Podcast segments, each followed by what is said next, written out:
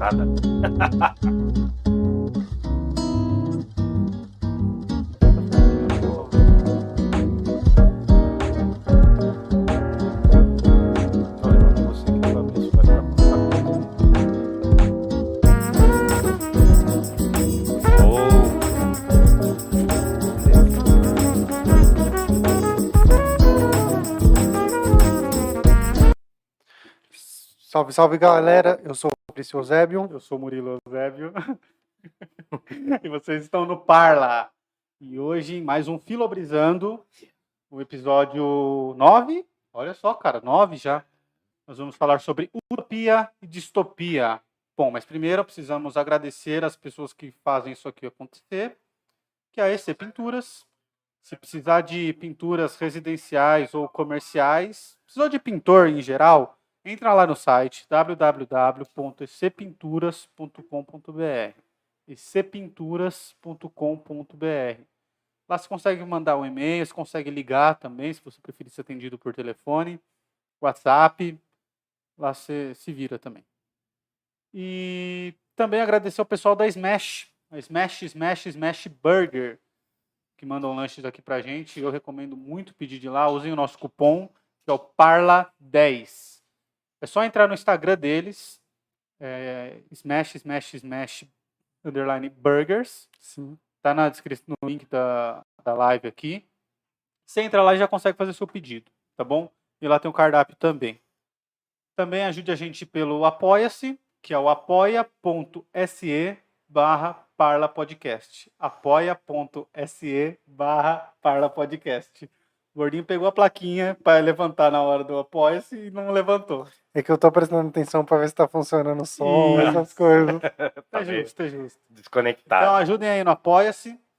É, qualquer valor que você puder dar lá, tem vários valores de 5 a 25 reais. Tá preciso pôr um valor maior lá pra galera Ah, mais sim. generosa.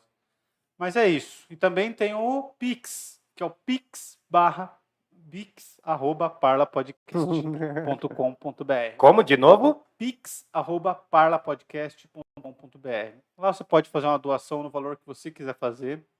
E se você não puder, se você não puder ajudar a gente financeiramente, ajude a gente aí dando like, compartilhando o vídeo, ativa o sininho, eh, deixa um comentário aí, nem que seja só um emoji para aumentar o nosso engajamento. Mas é importante que vocês se inscrevam, porque a gente já está quase batendo as 4 mil horas que o YouTube pede para monetizar o canal. E precisamos de mil inscritos além dessas 4 mil horas. Então as horas a gente está quase batendo e os inscritos a gente está aí na metade, um pouco mais da metade. Então ajude a gente aí a fazer. Só fazer a inscrição, é só clicar no botão, não te custa nada e ajuda muito a gente aqui. Então hoje nós vamos falar de utopias e distopias. Sim, sim. Estamos aqui, tudo pelo like. Apoiem a gente aqui, ó. Curte, ativa o sininho, dá aí um joinha na campana. Boa noite para vocês que estão aí, famílias de todo o planeta que estiverem ouvindo. Estamos aqui no Parla Podcast, num Filobrizando. Alô, alô, filobrizandas e filobrizantes aí. Hoje é nós, hein? Hoje é nós. Vamos lá, vamos lá. Boa noite aí para vocês. Meu nome é Eudon Vital de Melo, mais conhecido como Camaleão Albino, Lantejola, Pedaço de Estrela Cadente, que mais? Macarrão sem molho. Macarrão sem molho, né? Todas as pessoas que me xingavam, ó, nos- na época que não existia bullying, leite moça, né? Que, que mais? Que mais? Palmito, enfim, tô aí, tô aí, toma aí. Mais um Filobrizando, quem diria, hein? Que já é, são- é o nono? É o nono? Então, ó, fortaleçam a gente, curtam, compartilhem, distribuam esses vídeos, né? Se inscrevam no canal, é importantíssimo, a gente está trabalhando muito. E assim, ó, tira os escorpião do bolso. Porque Tem Pix, tem Apoia-se, dá uma fortalecida aqui, porque a gente trabalha muito. Para a gente começar agora, a gente chegou aqui às 5. É, Pô, é então, né? 5 e meia, vai. Mas enfim, estamos trabalhando bastante. Bora lá, bora lá, bora lá. Se Vocês que inscrevam aí no canal. Mandem no chat aí perguntas ao longo da conversa. Sim. É, mandem aí se o áudio tá bom, se tá travando o vídeo. Manda sugestões, manda o que vocês quiserem aí. Participem do chat, é importante. A parte mais legal é participar do chat que a gente tá lendo aqui. Tem um delayzinho, mas a gente vai ler. E se for pertinente, a gente vai trazer aqui para conversa. Então, é uma maneira de você participar aqui com a gente. Valeu, Então, valeu. vamos começar, Wildon. Eu Sim. tô esquecendo de alguma coisa? Ah, estamos esquecendo sim. Sim. Do herói de Jundiaí. Quem é o herói O de Homem Jundiaí? Chiclete. O Homem Chiclete, do Ed Galileu. Ô Galileu, Galileu! Vai lá. É, eu esqueci agora o link do Catarse, mas é catarse.me barra Homem Chiclete. Eu acertei. Beleza. Fortaleçam aí, ó. Curtam Ed Galileu no Instagram, porque ele é parceiro aqui, quadrinista, multiartista, né? A gente trocou uma ideia ontem aí. Um abraço aí pro Ed Galileu, né? Os desenhos dele. E Jundiaí não tem heróis. Tem um herói só, que é o Homem Chiclete. Então vão acompanhar aí, hein? E sabe o que eu aprendi com ele também? O quê? Porque surgiu uma dúvida, só que depois que acabou a live que a gente fez com ele, de por que, que chamavam quadrinhos e não gibi. Né? Porque Hum. mandaram, ah, na minha época era gibi, na minha época era gibi. Pode crer. E aí ele explicou que gibi era uma marca. Ah, entendi. E era tipo o Bombril, assim. Sim, é uma figura de linguagem, né? Você usa a marca para definir tudo. é, tipo, a Gillette, isso. Band-Aid, Bombril. Né? Não, beleza. Não, é verdade. Então, daí virou quadrinhos, né? Sim. É, porque ele é quadrinista, mas o cara faz muita coisa, mano.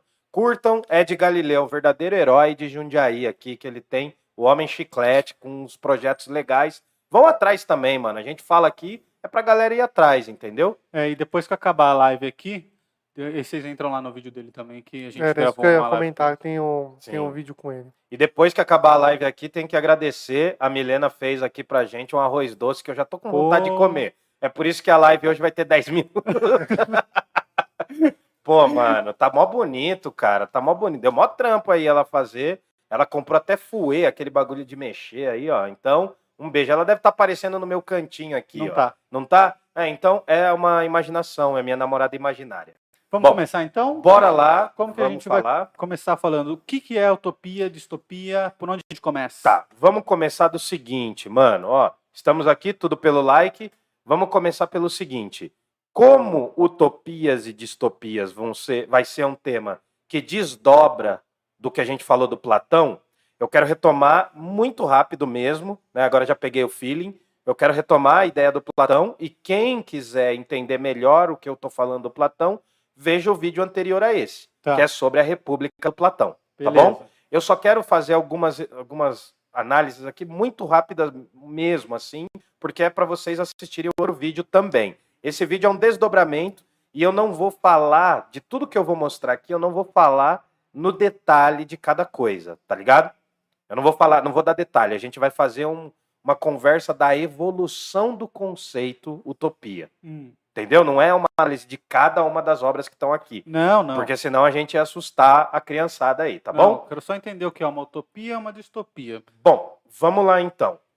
Essa palavra não existia no mundo grego. Tá. Existia Qual delas? a palavra utopia. Tá. A palavra utopia, para começar. Topia existia, vem de topos, que é local. U é geralmente o prefixo de negação. né? Então, se eu coloco U na frente do topia, que é topos, fica um não lugar, ou lugar nenhum. Então, é uma ironia. né? Então, se eu tenho um topos, por exemplo, o lugar do Fabrício é um topos. Ele está num determinado lugar. né? Agora, se eu falo é um utopos, ou utopia, é um não lugar, é um lugar que não existe. Hum. Então já abre uma, uma- abre uma brecha aí para uma parada meio de fantasia, de um mundo projetado, tá que é bom? como eu conheço utopia. Eu conheço utopia como algo, dese- é, algo ideal, Isso. mas impossível de acontecer. Então a gente entra no Platão. Quando Platão, lá na República, a partir do livro 2, ele bota o Sócrates para trocar ideia com os parça dele. Você lembra dos parça? Glauco, Adimanto, Polemarco, esses nomes comuns, né? É, enfim, quando ele começa a trocar ideia com esses caras, e aí eles propõem uma cidade ideal, ele está criando uma utopia muito famosa, né? Mas a palavra utopia não existia, não, não, não era utilizada. Vocês vão entender por quê. Bom, para a gente fechar aqui, o Platão ele cria um conceito, ele diz que existe um conceito no mundo das ideias e que a realidade que nós estamos aqui, que é o mundo real, não é capaz de chegar exatamente. Então, todas as ideias, a definição das coisas, por exemplo, a definição do amor, a definição do bem, da verdade, da justiça, da coragem, todos os conceitos das coisas não existem aqui no mundo físico. Estão no mundo para além do mundo físico, que seria um mundo metafísico, né? Outra palavra que também não existia para o Platão, mas vai ser utilizado em um determinado momento. Bom, só para a gente raciocinar, a gente tem um mundo sensível, que é o mundo guiado pelos cinco sentidos, que é onde a gente está aqui, né? E tem o mundo suprassensível, que é o mundo das ideias, tá ligado? Então, assim, o mundo das ideias é onde estão os conceitos, é onde estaria a definição ou a ideia dessa cidade. Fechou? Fechou. Fechou, então? Por aí a gente já encerra. Aí o que acontece? O Platão vai criar, né, usando a voz do Sócrates, ele vai criar essa cidade e tal. Vocês vão ver o vídeo lá sobre a República, que ficou muito mara, ficou muito top, né? Então assim, curtam esse vídeo, compartilhem, porque a gente fez uma análise da obra inteira, inteira do Platão, tá? Salvo pouquíssimas coisas, a gente falou de tudo da República do Platão. Posso aproximar aí, Fabrício? Pode. Dá para ver? A galera tá vendo? Dá. Eu estou segurando aqui Abaixa um para para quem tá ouvindo apenas a gente no É o Spotify, livro A República de é o livro A República do Platão. É uma tradução muito boa, brasileira, tá bom? Vocês podem pesquisar aí. Qualquer coisa vocês também mandam mensagem, a gente responde quando der, tá bom? Tá. Então, para a gente ter uma noção, Platão não falou a palavra utopia. Só, só te interromper, se, se alguém conhecer alguma editora, alguma coisa assim, que puder mandar li- os livros aqui pra gente, pede pra entrar em contato pelo contato arroba parla podcast. Sim, para gente, é, livrarias, editoras que estiverem interessadas aí em apoiar a gente, pode mandar porque a gente divulga, tá bom? É até legal porque faz movimentar e a gente pode começar a sortear, né? Acho que em Isso. uma ou duas semanas a gente vai começar a sortear os livros aqui, Tá. tá bom? Então, boa. A gente falou do Platão e tem um segredo, né? Lá no livro 7 do Platão, tô me desdobrando aqui, peraí. É, tá, vai pegar uma imagem. Ah, uma imagem. Tem um segredo lá no livro do Platão, que é no livro 7, que é o mito da caverna, que tem a ver com a filosofia platônica, tem a ver com a morte do Sócrates e tem a ver com o processo do filósofo se tornar um cara mais zica. Você Né? sabe que agora, tudo que eu vejo, eu, faço associação ao mito da caverna? Ah, então você vai fazer uma associação. Primeiro eu vou mostrar aqui para vocês, deixa eu ver se eu peguei certinho, e depois eu vou mostrar para o público. tá, tão isso é. Eu posso narrar o que, que é aqui ou não? Ó, eu, eu vou falar, eu vou falar o nome favor, da pintura. Então, porque Essa aqui. tá só ouvindo. Tá. Se você for pesquisar depois, é O Filósofo Meditando, ou Meditação do Filósofo, de um pintor holandês chamado Rembrandt. Se escreve Rembrandt, né? Mas a gente, a gente pronuncia geralmente Rembrandt. É um quadro que tem um filósofo dormindinho. Na verdade, ele não está meditando, não. Ó, eu vou mostrar para a galera aqui, depois eu passo aí, ó, para vocês. Né? Aí, ó. Eu vou mostrar aqui. Vocês podem pesquisar. O Fabrício vai me dar uma força. É, eu gosto muito de trazer imagens, imagens. Depois vocês pesquisem. Eu acho que não vai dar pra galera ver Tá. por causa da lâmpada. É, né? é triste, é, triste. É, papel de foto, tá refletindo. Ah, tá. bastante. Pardonnez-moi, então. Perdão. É nada mais, nada menos que um filósofo meditando aqui na janela. Tá vendo? Sim. Ele tá diante do sol. Tem uma escada subindo, Uma escada. uma escada chama? caracol, né? Caracol. Uma escada caracol muito louca subindo. Ele tá num lugar muito escuro. O Rembrandt é um pintor que pinta quadros com uma claridade muito específica. Ele faz parte de um movimento Sem que é o claridade, barroco. né? É, ele pinta claridade muito mais para divulgar o escuro. Exato. Exato, porque é um jogo de claro e escuro. E se você olhar bem, a, a pintura está um pouco esfumaçada. É uma técnica Ah, também. tem um outro cara aqui, cara. Ah, e esse cara tá olhando para o fogo e de costas para o sol. É. É praticamente uma metáfora, é uma Ah. imagem do mito da caverna, entendeu? Enquanto alguém que está trabalhando e virado para a lareira, né? Depois vocês peguem aí, o filósofo meditando de Rembrandt é, Putz, do, cara, é um como é da quadro- hora você saber das coisas, né? é um quadro de 1622, se eu não me Caceta. engano. Tá bom? E é um quadro que traz essa questão da cor. Não é um quadro que diz exatamente o mito da caverna. Mas pensem, se tem um filósofo aqui tirando um cochilo, tirando uma pestana, ele está diante do sol. Ele está mais próximo dessa luz natural. O fogo, por mais claro que seja, não é uma luz natural. Entendeu? Isso aqui é uma metáfora do mito da caverna. Eu só quis trazer, desculpa aí se embaçou aí pra galera, mas é uma metáfora do mito da caverna. A gente pode ver, e eu briso muito nesse quadro, cara. É Entendi. muito bacana. Bom, aí o que, que a gente viu do mito da caverna? Você tá lá sendo enganado pela galera, né? Você tá lá segurando as, as imagens, achando que aquilo é real, e aí uma pessoa se desprende, se solta, vai pro rolê, sai da caverna, Descobre uma verdade.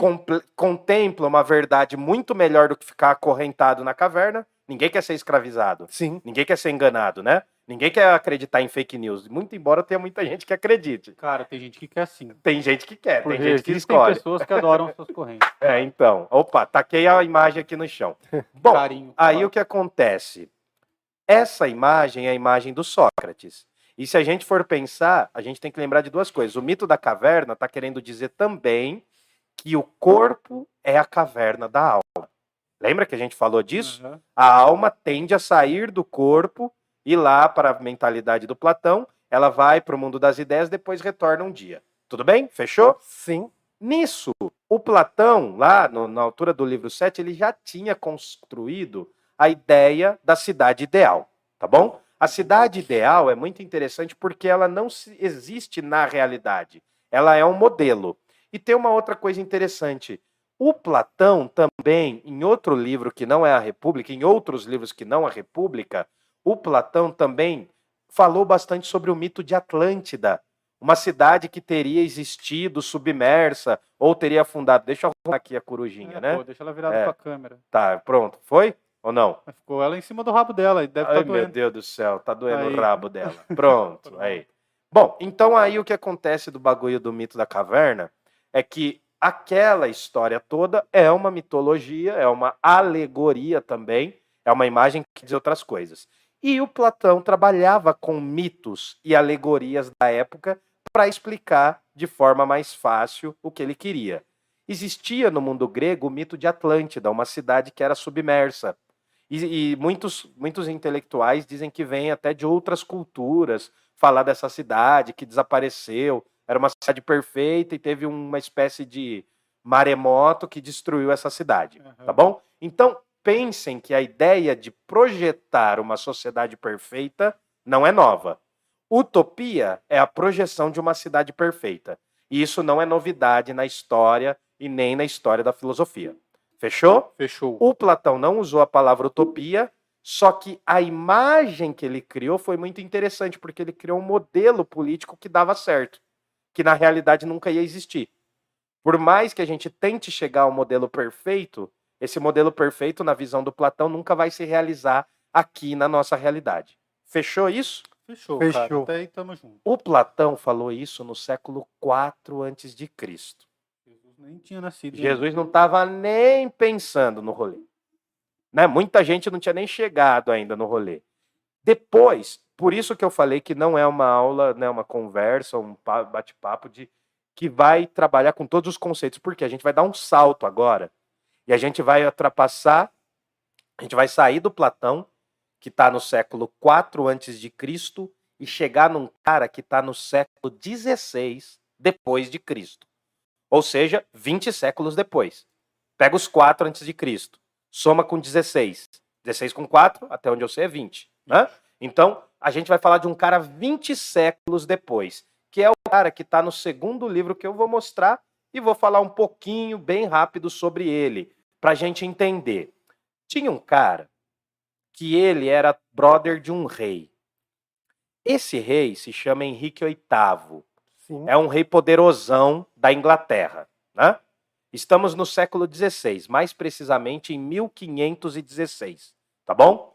E aí o que acontece? Esse cara poderosão, que é o rei, né? Ele não queria mais ser católico, tinha uma treta que ele queria se separar da esposa, que era uma rainha chamada Catarina de Aragão, que era uma rainha espanhola. Ele não estava satisfeito com a mulher, Hum. não podia separar porque a Igreja Católica proibia. O que que ele fez? Ele mandou o Papa se danar. Sério? Ele mandou o Papa se danar e criou uma igreja. Você não sabia dessa? Não. É boa. Eu, eu descobri isso num meme recente, porque eu vi que estavam falando que o Rodrigo Wilbert construiu uma capela pra casar, Ah, e a turma colocou assim: Isso aí não é nada. Foda esse cara que, que construiu uma igreja pra separar, velho. É, mano. Eu entendo aí os trampos do Rodrigo Wilbert, mas tem gente nas quebradas e nas periferias do Brasil que faz a mesma coisa que ele e não recebe atenção, né? Aliás, o seu Madruga foi o primeiro Rodrigo Wilbert, que fazia É, tudo, verdade. mano. Só era preguiçoso e não era bonito, mas eu tô mais que o seu Madruga. Bom, aí o que acontece, mano? Esse rei, quis separar da mulher, só que a igreja condenava, a igreja católica. O que, que ele falou? Dane-se. Teve um cara ali na região dos reinos alemães que criou uma outra igreja chamada Martinho Lutero. Hum. Criou o luteranismo. Eu vou criar uma também. Vai chamar anglicanismo. Aí ele criou uma religião que podia se separar. Ele falou: agora eu sou o chefão da religião, não tô mais nem aí com o Papa, dane os Papa, dane-se o Vaticano, tretou e continuou o rolê. né? Isso é da reforma protestante. A gente não vai falar muito disso. Eu vou falar do amigo do rei, que era amigo, só que tem um problema. Era um amigo católico do rei. Então, os católicos passaram a ser um pouco perseguidos na Inglaterra desse período. Eles não puderam mais exercer a fé deles, tinham que se converter ao protestantismo anglicano. E esse cara não quis se converter. Ele falou: Não, rei, você tá mandando demais, você é mó autoritário, você tá, você tá botando o dedo na cara de todo mundo e falando pra gente acreditar na sua fé só porque você queria separar da esposinha? Vai se ferrar, Henrique VIII. O que, que fizeram com esse cara? Prenderam ele e mataram. Esse cara em questão é o cara que tá neste outro livro aqui, né? É uma edição, eu tô mostrando aqui, ó, para quem só tá ouvindo, é uma edição dos Não faz pensadores. desse jeito. Opa, não faço, não faço É. mais, perdão. O que, que eu tenho que fazer? Não, só fica parado. Que Fico faz paradinho, assim, é- não foca, né? É. É, eu sou burro pra caramba. Perdão, eu não pedi pra nascer. Enfim, é... aí o que acontece? Esse aqui é uma coleção muito bacana dos pensadores. Vocês encontram aí às vezes nos sebos, é meio carinha hoje. Em Jundiaí a gente conseguia comprar isso por quilo, porque a galera nem conhecia livro e tal, mas hoje todo mundo né, vende caríssimo. Aqui tem um livro muito bacana. Aqui tem dois escritores, mas eu vou falar só de um. A Utopia de Thomas Moros, ou Thomas More. Tá vendo aqui? Sim. Era normal na época os caras mudar o nome para o latim. Então, por exemplo, eu chamo Hildon Vital de Melo. Poderia colocar assim, Hildon Vitalis Melos, entendeu? Só para mudar. É igual o René Descartes, que é dessa época também, ele chamava René Cartésius, que é daí que veio o eixo cartesiano, que é o demônio. Hum. O eixo cartesiano é a reencarnação do Satanás. Nem lembro. Então, eu também não, mas enfim. O A Milena ri. É, Olha a cara de, de prazer em, ser superior É, intelectualmente. É que ela, é, que ela manja fazer as continhas. Pô, eu olhava aquilo lá, eixo X, eixo Y, eu falava, mano, os caras da matemática são tão desgraçados que pegou todos os números e usou e tava usando letra. Vá pro inferno, vá pro inferno. Bom, aí conversa vai, conversa vem. O Thomas Moros foi perseguido politicamente por não ter mudado a fé dele. Falou assim, ó, vou ficar no meu rolê, vou ser católico, vou dar o meu corre, e dane-se de geral, dane-se os protestantes, eu tô num outro rolê.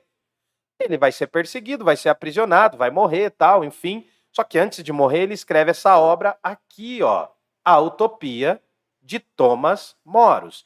E aqui começa a nossa conversa de hoje. A Utopia de Thomas Moros, que é de 1516, se eu não estiver enganado, é 1516, eu anotei aqui, ó. 1516, A Utopia de Thomas Moros, é um livro muito estratégico para a gente entender o que a gente vai falar. Porque o nome do livro era Utopia, porque na história ele vai falar de um marinheiro que encontrou uma ilha chamada Utopia. Olha, olha a vibe. E nessa ilha morava os utopianos, que eram os caras da Utopia, que moravam nessa cidade, né? Enfim, guarda isso. A Utopia de Thomas Moros é um livro do século XVI, que vai falar do humanismo, vai falar de tolerância religiosa, mas a gente tem ecos da história do Platão. Por quê? A utopia se divide em duas partes. A primeira parte da utopia do Thomas Moros é ele xingando a política em Londres. Falando, ó, a política que é corrupta, ó, vê se tem ecos com a realidade. A política que é corrupta, as pessoas se vendem por nada, os nobres só querem ficar mais poderosos e ter mais grana. O rei é um desgraçado que manda, fala um monte de bobagem todo dia, baixa decreto, né? E mente para as pessoas. Na ONU ele mentiu? Não, não, ele mentiu na. É, é, ele, ele só mentia, ele só mentia no, no parlamento britânico. Aliás, o Henrique VIII ele dissolveu várias vezes o parlamento britânico, que é uma instituição, né? Você sabe que inglês é tudo cheio de frescurinha. Uhum. E é uma instituição muito antiga para os caras.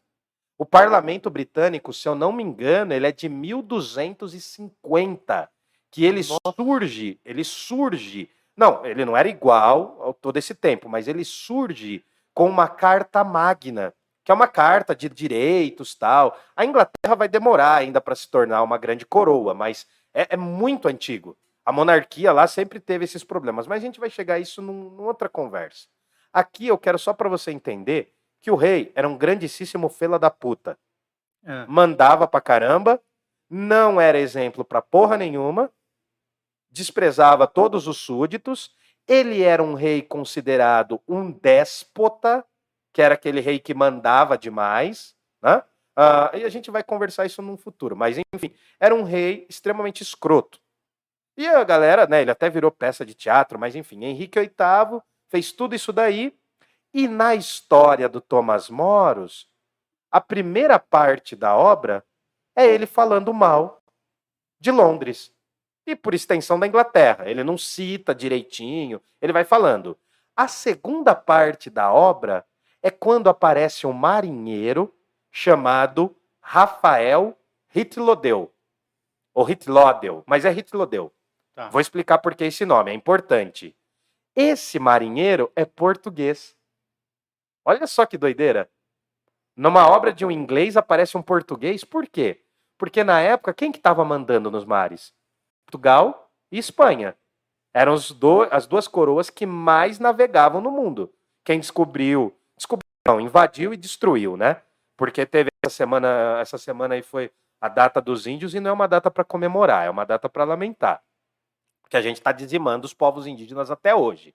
O, o povo indígena está em guerra pelo menos 521 anos, né?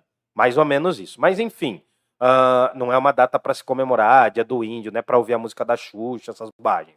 Não é para falar que índio fala para mim fazer. É para respeitar um povo que não é o nosso e que a gente é herdeiro desse povo, que a gente matou, dizimou. Mas, enfim, não é também aqui o tema.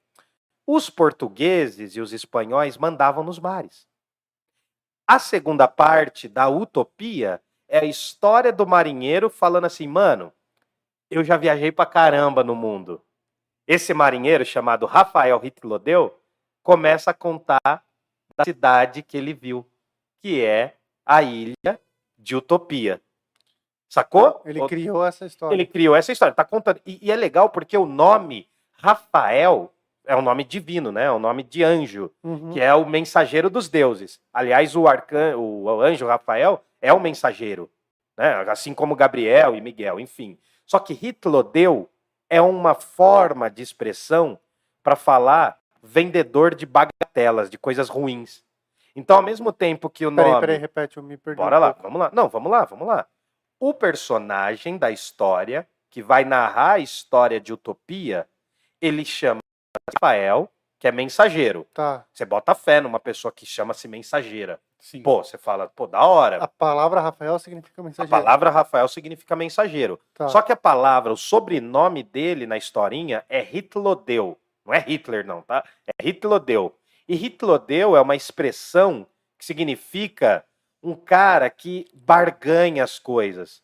Sabe um cara assim, com perdão da palavra, um cara que vende produtos ruins? Tipo um camelô ruim. Hum. Entendeu? Que vende uma coisa falsificada. Então, ao mesmo tempo que o relato do Rafael é, uma, é um relato vindo de um mensageiro divino, pode ser tudo uma mentira. Você sacou? Então, no próprio nome do personagem tem essa ambiguidade. Pode ser verdade o que ele está falando e pode ser mentira. Entendi. E o que ele vai contar, ele vai começar a descrever a cidade de Utopia. Olha, a cidade de. Ah, a ilha, tá? Perdão. A ilha de Utopia tem tantas cidades. Lá o dinheiro não é o importante. Lá o mais importante é o conhecimento. Por que, que ele vai falar dessas coisas? Porque ele está fazendo, na primeira parte do livro, ele está criticando Londres, e na segunda ele está propondo uma sociedade perfeita. Que se Londres fosse daquele jeito, gente, a Inglaterra é uma ilha também. Sim. A estratégia dele foi criticar a ilha da Inglaterra na primeira parte forma... e criar isso e criar um modelo ideal de uma ilha perfeita para ser um espelhamento. Por isso que o livro tem duas partes. Porque o livro faz assim, ó. Eu estou fazendo com as mãos aqui. Eu sou muito gestual, então as, as pessoas que estão ouvindo talvez não vejam.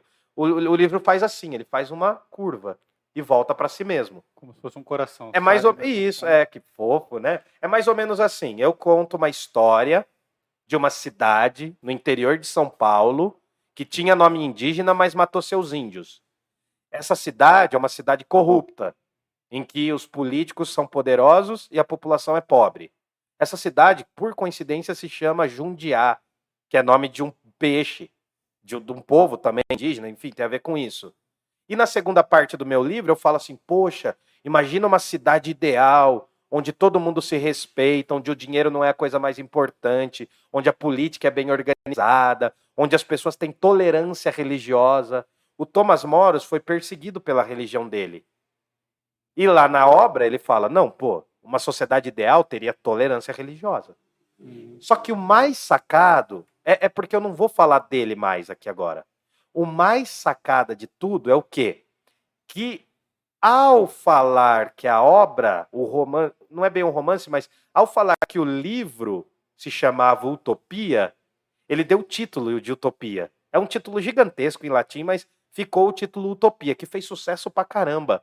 Um monte de gente foi fazer obra igual.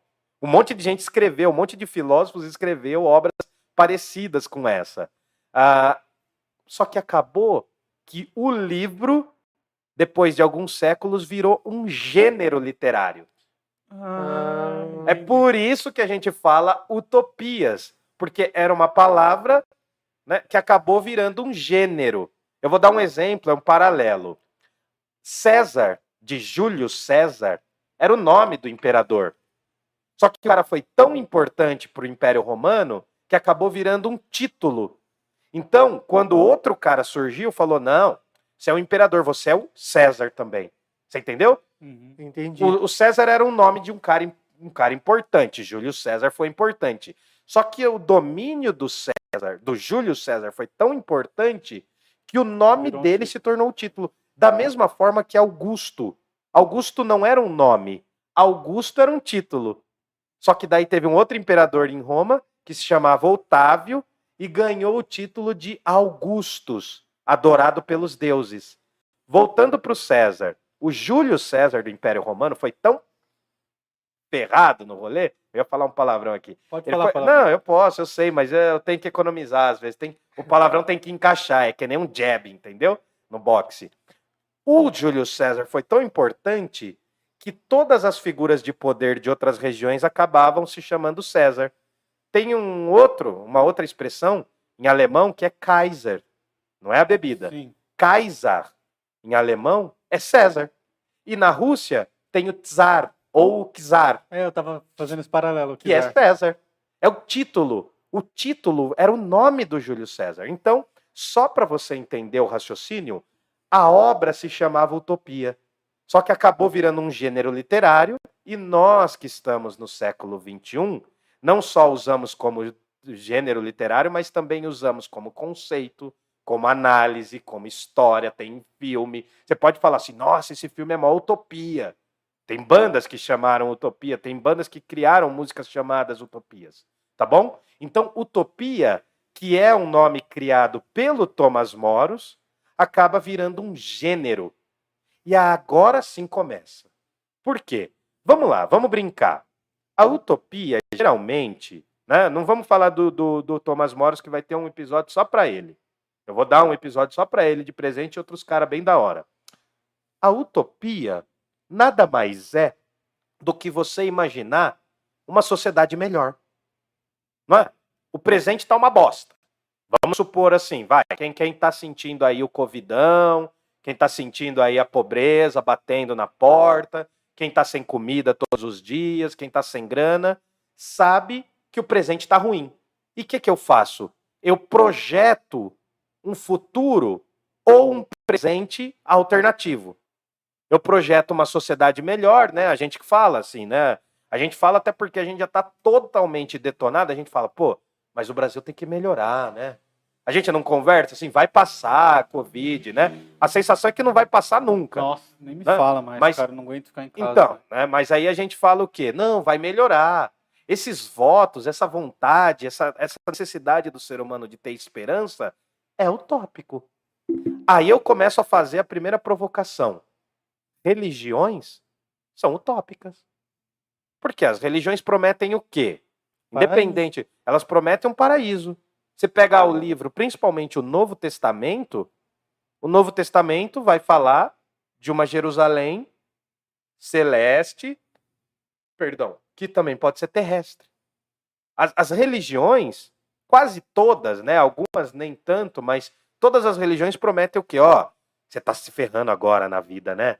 Nossa, você tá tendo que pagar boleto, você tá sem grana, tá tendo que trampar pra caramba, tá vindo aluguel nas costas, mas vai melhorar. Se você orar, você vai chegar no lugar, só que só depois que você morrer. A, a, a estratégia. É, então. Depois que você morrer, vai ter um lugar que é paradisíaco. Os caras podem falar que vão ter virgens no paraíso. Os caras podem falar que vai ter é uma terra que emana leite e mel, como diz constantemente no Antigo Testamento. Então, as religiões, eu tô, eu tô falando da Igreja Católica, mas as outras também. As religiões são uma projeção de um mundo melhor. As crenças, aliás, elas fazem com que as pessoas acreditem e tenham fé, não é um argumento racional. Fé não é argumento racional. Em alguns filósofos, eles tentam misturar, eles tentam relacionar fé e razão. Hum, Mas a fé não é argumento racional. não. Se você chegar e for durão e falar assim, mano, você não viu Deus se materializar aqui. É um argumento de fé, não é um argumento de razão. Não é um argumento dos meus sentidos. É um argumento de uma outra capacidade humana que é a fé. É. É, eu não, eu, não, eu não quero discutir religiões aqui, não é essa a proposta, mas eu só quero mostrar que as religiões são uma forma de falar que vai ter um mundo melhor. Então, por exemplo, tá todo mundo ferrado no Covid, né? Uhum. Poxa, tenha fé, reze, que vai melhorar. É uma forma. Aí eu trago as visões políticas. Eu já vou dar uma volta nisso também, mas as visões políticas, elas podem criticar o presente, né? Principalmente as visões que não são a situação. A situação é o governo instituído. Se você critica o governo instituído, você faz oposição à situação. Sim. Toda visão política de direita ou esquerda, de extremas direitas ou extremas esquerdas, que é muito complexo falar disso agora e não é o tema, elas vão projetar um Brasil mais digno, mais justo, um Todo Brasil Mundo, todo mundo tá, tá com uma boa intenção ali, Sim, né? não, é. o- É, tem um o monte de vilão. desgraçado e desgraçada, mas eles estão com é, boa intenção. é. né? E é legal que a boa intenção geralmente nunca é pro povo, mas tudo bem. né? A boa intenção é sempre para deixar eles mais ricos. Mas o que acontece? Estou falando de todos. Ah, o que acontece? As visões políticas, como no Platão, o Platão projeta uma sociedade perfeita, velho. A galera coloca no discurso político também a necessidade de utopia. Vai melhorar. Olha, se a gente derrubar determinado político, ou se a gente criticar, ou se a gente fazer isso, se a gente for para as ruas, agora não dá tanto, mas se a gente fizer determinada coisa, vai melhorar. Também é uma utopia. Também é um horizonte que a gente quer alcançar, mas quando você chega no horizonte, ele já não é mais aquele lugar. Porque ele vai recuando, ele vai sempre se distanciando. Né? Lembra daquela brincadeira que eu falei quando era pivete, quando eu podia ir para a praia, geralmente no fim de tarde, ou se eu fosse mais no sol, eu tinha que ir que nem o espantalho da Fandangos. Essa é boa, mano. Essa é boa. Faz um corte do vídeo bem aqui, ó. Quando eu ia pra praia, eu parecia o espantalho da Fandangos. É, porque não sei se alguém não reparou, mas o camaleão é É albino. albino. é por isso que eu não mudo tanto de cor. Se eu ficar no sol, eu viro um salmão albino, né? Enfim, mas enfim, eu viro uma lantejola de noite, é legal. né? Eu sou fosforescente. É, é fosforescente ou fluorescente? Acho que fluorescente. Como? Ah, são duas coisas diferentes. Diga, É. fluorescente, O que brilha. luz própria. E fluorescente, fosforescente, capta a luz E emitir depois. e emite depois. Eu sou fosforescente e fluorescente também, então. Eu tenho luz própria e eu capto a luz. Olha eu brilhando aqui, ó. É, eu sou flash sua câmera. Bom, o que acontece, mano? A gente. cha- Nossa, quanta bobagem. né? Mas vamos lá. A gente entende que as visões políticas também querem propor. Sejam visões de esquerda ou de direita, elas querem propor uma sociedade melhor. Não quer dizer que a gente vai acreditar em todas. E tem mais uma turma que faz a mesma coisa. Mais uma turma que também é utópica. A ciência. Quando a gente começou a vacinar. Diga, Fabrício. Respirou fundo? Diga, diga. Não, é que agora deu um ban, né? Tipo, Então pede pra galera seguir aí. se O que aconteceu? Não, não, tô falando na questão do que você falou. Deu um pulo na minha cabeça, porque meio que tudo é utopia no final das contas. Não, porque pensa, mano, quando a gente tava lá no ano passado, cara, porque assim, a pandemia mesmo, mesmo, mesmo, a galera viveu um mínimo de lockdown, na minha opinião, não teve lockdown no Brasil. Não teve, mano. Não teve. Não teve, não teve, por quê? A galera tinha que trabalhar, quem era do trabalho da base mesmo, tinha que dar os corre, né? A galera tá passando fome, tem que trabalhar. Então, assim, vocês colocaram a população mais pobre brasileira como? Entre trabalhar e sobreviver ou trabalhar e pegar o vírus. Então, mano, fica meio ruim mesmo, né? A sobrevivência. Mas, enfim, ano passado ficou uma coisa meio de em que a Terra parou do Raul Seixas. É. Em março do ano passado, cara, eu moro aqui no centro. Ficou vazio, mano. Realmente ficou vazio por duas semanas, né? Era pra gente estar num colapso, acho que até maior, infelizmente. Mas vamos lá. A ciência também tem um discurso, muitos momentos, é utópico. Porque ela promete, ela fala assim, ó, não, quando a gente vacinar todo mundo, eu acredito na vacina, tá? Eu acredito na vacina. Só pra. Não, porque o que eu vou falar agora Tá. pode parecer Pode que parecer, contraria. é, tá. Mas não é, eu Vamos- acredito na vamos usar vacina. isso como munição. É, né? vamos, não, deixa usar, mas eu acredito na vacina. Tá. Hidroxicloroquina, meu ovo, tá bom? Fique bem claro, fique bem claro, né? É, Vermífugo, o outro lá, o homem laranja lá dos Estados Unidos, mandou gente tomar detergente, mano. É, então. Porra, cara. que tomou, Pô, né, que cara? retardado, mano. Esse cara tinha que levar tapa. Ele tinha que apanhar de gato morto até o gato acordar, mano. Tô falando sério, velho. Pô, é povo morrendo, mano. Tudo bem que é bem idiota você ir tomar detergente porque alguém é, eu mandou. falar pior que ele né? é que Mas enfim, onda, né? ainda bem que a gente tem um mínimo de ciência. Eu acredito na vacina, mas vamos lá. O discurso Que- da que ciência. tempo triste que você tem que, que falar. Fala o óbvio, né? mano. O óbvio, velho. O óbvio, mano. É remédio, tá? Medicalizar todo dia a vida da gente é uma bosta. Mas, mano, é remédio. Vai ajudar sim, cara. É melhor do que ficar esperando o vírus e desviar dele, né, mano? Ou querer atirar no vírus, né? Legalizar a arma pra atirar no vírus, só se for. Tá. Bom, aí o que acontece? É, hoje eu, hoje eu tô com o demônio Hoje aqui. Tá, tá- tá pegando o Daimon aqui do Sócrates, ó. Tá me puxando aqui, ó. Tá me puxando aqui. Bom, o que acontece? Eu já vim de preto porque eu já vim de luto. É, e também tô de Kinder Ovo hoje. Ah, Eu tô de Kinder e ele tá meio stand-upinho hoje é, também. né? tô- é, eu fiz o curso, eu fiz o curso, é. Agora eu sou humorista. É, eu vim de Kinder Ovo hoje. Bom, desculpa, amor, te amo, tá? Beijo, desculpa as, brin- as brincadeiras. É, é que ela tem que ouvir essas coisas, né? Coitada. Bom, aí o que acontece, mano? O discurso científico. Não, que eu não vou conseguir falar sério. Você vai eu não vou conseguir falar Vai, sério. vai, fala. O discurso científico também é uma promessa utópica. Porque ele está propondo uma coisa, talvez seja mais realista, mas ele está propondo uma coisa que é minimamente projetada para o futuro. Até porque, mano, muitos teóricos dizem o passado não existe. O passado já acabou. O futuro é uma projeção daquilo que a gente quer. Então o passado também não existe. O presente, o futuro também não existe. Sim. O que nós temos, né, segundo um filósofo que era religioso, um filósofo religioso, um, um teólogo, ele fala: nós só temos o momento presente.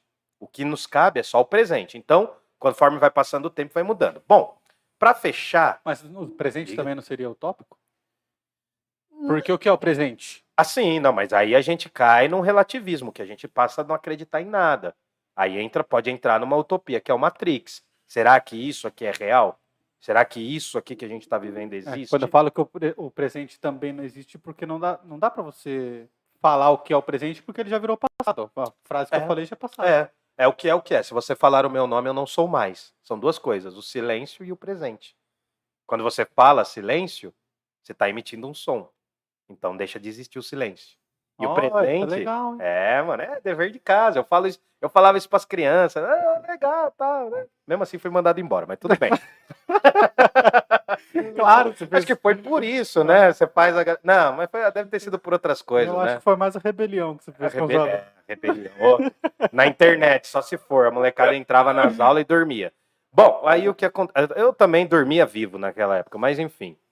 O que rola. Agora eu perdi toda a chance de ganhar um emprego, né? Agora. Perdeu nada, velho. É. Perdeu nada. Não, a gente vai ficar milionário. Faça o Pix, tudo Faça o pelo Pix. like. Tudo pelo like, faça o Pix, curta a gente. Ah, Porque- e aproveita que você já cortou o raciocínio. Vai. Curte o vídeo aí, se inscreve, porque a gente já tá quase batendo as 4 mil horas que precisa. Opa! Mas a questão de inscritos, a gente ainda tá na metade. Então precisa que se inscreva aqui e não custa nada fazer. Manda É. pra sua mãe, fala que a gente vai fazer ponto cruz aqui. E eu quero também mandar um salve pro Henrique que colou aí na live e fez um Vamos, comentário é, da hora. vamos ver quem tá aqui, ó. Beleza. O Henrique tá aqui.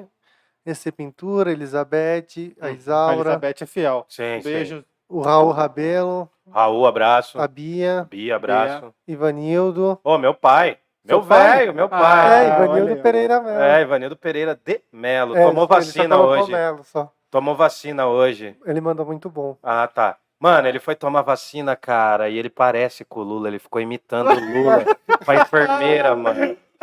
Não, mas ele é anti-Lula. Ah, eu nem sei do meu pai, velho. Meu pai é anti-Lula. Meu pai acho que votou no desgraçado aí que tá aí no poder. Fazer o quê, né? Mas enfim. imitando o Lula na Ah, cara, ele, ele. Olha, companheira. Falei, ah, mano, para com isso, velho. Bom, Enfim. Aí, o Yuki Yuki, chegou o seu livro aí, cara? Chegou, ele falou pra mim que Ah, chegou. chegou, legal, legal. Tira uma foto e marca o Parla Podcast, então, no Instagram. Mano, o Legal. Yuki não, não tem redes sociais, cara. Não dá pra confiar em quem não Ah, tem redes então ele não é sociais. real, ele não é real, ele é uma projeção. Ah, Ele é uma utopia, se É, pá. Uma distopia. que é Uma distopia. É. é. Bom, mais alguém aí que você quer falar? Não, do o, Henrique. o Arthur mandou. Aí o Henrique mandou um negócio aqui, eu vou ler. É... Você quer ler você, velho? Minha dislexia vai bater forte. Hum, Ele falou o seguinte aqui, ó. O Aldous Huxley. Quem que é? Opa, vamos chegar, vamos chegar, calma. Calma. Não, ele só falou. Faz uma análise bem interessante sobre essas antíteses de claro e escuro do Rembrandt. Rembrandt. Rembrandt, Rembrandt. Rembrandt. Mas Pode falar Rembrandt. Posso falar Rembrandt? Fala o que você quiser. Rembrandt, é. É, nos livros. As portas da percepção Oh, e vamos até o falar. inferno. O Henrique, ele é genial, velho. Vamos falar, vamos falar. Que. Henrique que é, mano? É o Henrique Fabrelli, ele fez Senai comigo Uhum. e ele era o mais gênio da sala. Ah, assim, então beleza, É mano. outro nível. Tá- Ele faz, acho que, doutorado de física na USP. Pô, cara, curte, se inscreva, É, faz um ele, pix. mano. É, Pô, ele- Faz um pix aí pra gente. Ele é, ele, ele é professor. Ele não é professor, ele é mas ele professor? faz doutorado. Ih, ele é pobre grana. que nem eu. É pobre que nem eu. É. É, É, isso é o inferno. Inclusive, ele discute essa pintura aí. Be- Guarda isso daí, mano. Guarda isso daí que a gente vai chegar no Huxley Beijão, também. Henrique. Tô com saudade do Um seu beijo, irmão. saudade. Bom, Mais aí alguém? também a, a Eliane tá aqui, Eliane Diana. Sim, o, abraço pra Eliana. O Manuel Eliane. tá aqui. Um salve, Manuel. Pediu pra eu dar um salve pra ele. Salve, Manuel. Uhum. Meu cliente, meu cliente. Olha. É aquele cliente que vai pôr 5 mil, né, do Pix pra gente? cliente. Ah, obrigado, cliente. Hum. Olhar de, de mochileiro. Olhar de mochileiro? É, mandou um salve, salve, Wildon. Salve. Ah, esse da- Lenilson. não, esse é o Leonilson, cara, Leonilson. mochileiro das galáxias. Mano, ele é muito gente boa, é meu parça mesmo. Ele é paraibano, cara, a gente se conheceu numa circunstância muito da hora. Um abraço pra ele, mano. Ah, Gladys. Gladys, um beijo, minha aluna, minha aluna. Um salve pra Fez um pix pra gente, um beijo, Fez um um abraço. Oh, legal. Hã? É, Geozenira também. Geozenira também é minha aluna, Ela também, ela tá dá mó aqui. força, Ela mandou mano. tá. Ela dá mó força, velho. E a Elisete, que a gente esqueceu de dar parabéns pra ela na última, Na última live. live, cara. Que é a mãe de vocês, mano. Fala aí, aproveita esse momento e dá um parabéns pra mama. Parabéns atrasado, mãe. Um Rede beijo, mãe. Amo você. Agora o vídeo vai subir, ó. É, Bota Feliz coração aí. aniversário. gente. Joga coração aí, gente. Joga coração que é Joga momento coração. família. Isso. Bom, Olha lá, tá chegando coisa. ó. Tá Mandou Manuel. Manuel falou que ele não entende espanhol. não, deu Camaleão, não entendes, ele escreveu. Ah, entendi, entendi. Tira, tira lo, es- eh, saca lo escorpione, saca lo escorpione da bolsito. Eu também não Só falo. dá o like aí que ajuda ticarica, muito, tá. galera. Se não puder ajudar financeiramente, dá o like e se inscreve, É. que ajuda demais. Põe cinco aí. reais, velho. Cinco reais é troco de pinga. Bora, bora. Bora, Ou que bora. pinga cara. Bom, vamos lá? Foco. Tá, foco. A gente falou que as religiões são utópicas, tem esse discurso também, né? O cristianismo é muito forte, a ideia dos mil anos de felicidade, o milenarismo. As interpretações do Apocalipse são milenaristas, tá bom? Não tem a ver com a milena, né? Mas enfim, acaba atingindo. A milena é milenar. Bom, aí o que acontece, mano? Também tem uma outra sacada que as visões políticas, eu estou evitando usar uma palavra aqui que eu acho que não deve ser usada nesse momento para essa conversa, que é a palavra ideologia. Tá. que é uma palavra muito mal utilizada agora no século XXI. O pessoal não sabe a importância das palavras. Fala assim, ah, ideologia de direita, ideologia de esquerda. Calma, tem que ter um certo cuidado ao falar a palavra ideologia, porque as palavras mudam. O sentido das palavras mudam. Mas eu vou usar as visões. Espera aí, deixa eu tomar um Danone. Meu Deus, esse Danone deixa forte, faz crescer. Bom, aí o que, que acontece, mano? As visões políticas também são utópicas, e algumas são distópicas, e as visões científicas também são utópicas e distópicas. Eu não vou falar da arte ainda, o Henrique está falando aí do lance do doutorado dele, ele é um físico, falou do Aldous Huxley, a gente vai chegar lá. É da hora. O doutorado dele, Ah. ele só, só falou. Não, não, não, mas assim, é, é, é, tudo que ele falou tem, tá no horizonte que eu vou tratar aqui, tá bom? Então, assim, agora, para entendermos a imposição, a força que a política teve e a ciência teve também, né? Ciência e política tiveram muita força. Vamos lá. A gente vinha de uma sociedade, né? A gente estava falando do Platão. Eu pulei para o século XVI, falando do Thomas Moros. E agora eu vou pular para o século XVIII, mano Estamos chegando, hein? que é o século da Revolução Francesa. Allons enfants de la patrie. Deve ter sido um rolê bem da hora. Foi um rolê bem da hora, morreu muita gente. A Revolução Francesa. Rica, né? Rica, pobre também, pobre também, morreu, morreu muita gente, morreu muita gente. Mas vamos lá, vamos entender. Volto a dizer, eu não vou analisar a Revolução Francesa aqui, não é esse o momento, Tudo mas bem. eu quero mostrar. Há uma interpretação, olha que interessante.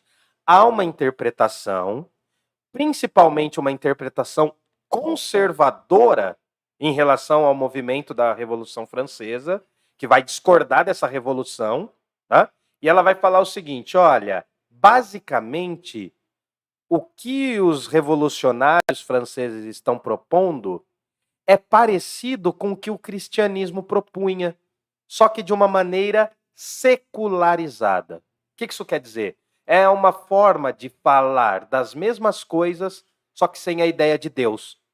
A religião prometia, principalmente o cristianismo, vai dizer o quê? Quando a gente chegar no cristianismo, a gente vai analisar isso. Mas o cristianismo diz que todas as almas são iguais ao serem julgadas para ir para o céu, para o inferno. Sim. Todas as almas são iguais, não é? Sim. Isso é uma visão religiosa, metafísica, falando da alma depois da vida, blá blá blá. O que a Revolução Francesa vai fazer é dizer que todo cidadão, no- na época da Revolução, eles eram machistas também. As mulheres não tinham muito espaço. Muito embora tenham sido as primeiras a liderar revolu- a Revolução Francesa. Mas isso é uma outra história. Mas a Revolução basicamente vai dizer o quê? Que todo cidadão é igual perante a lei. Aqui, ó. O rei mandava pra caramba e tava nem aí com a galera, porque todo mundo era súdito, era parte do rei. Quando surge, explode a Revolução Francesa, que vem de um movimento filosófico chamado Iluminismo, e também dentro desse movimento tem uma parada chamada contratualismo, que surge o direito moderno, surge a democracia, a ideia republicana, todas essas áreas. Quando a gente está no século XIX, nossa, eu falei quase carioquês aqui. Quando a gente está, quando a gente está no século XVIII, os reis começam a ter o poder deles limitados. E o auge disso é a Revolução. Quando explode a Revolução Francesa, a galera vai falar assim: não, a gente não é mais súdito, irmão. A gente é cidadão. E todo cidadão é igual perante a lei porque existe uma coisa chamada Constituição. Eles criam isso. Ali no século XVIII, para eu começar a correr, surge uma ideia política com uma vocação republicana, ora de esquerda, com os movimentos mais revolucionários dentro da Revolução Francesa, que são os jacobinos e os girondinos, ora de direita também, que são os monarquistas, os reacionários. Tudo isso eu vou explicar quando a gente for falar de revolução. Só, Mas só falar um, Diga. um negócio Manda, que eu vi manda. que é interessante sobre a França, que o Napoleão não se dizia o líder da França. Ele falava que ele era o líder dos franceses. sim. É porque Sempre. isso, é porque Tá. surge a ideia do nacionalismo ali.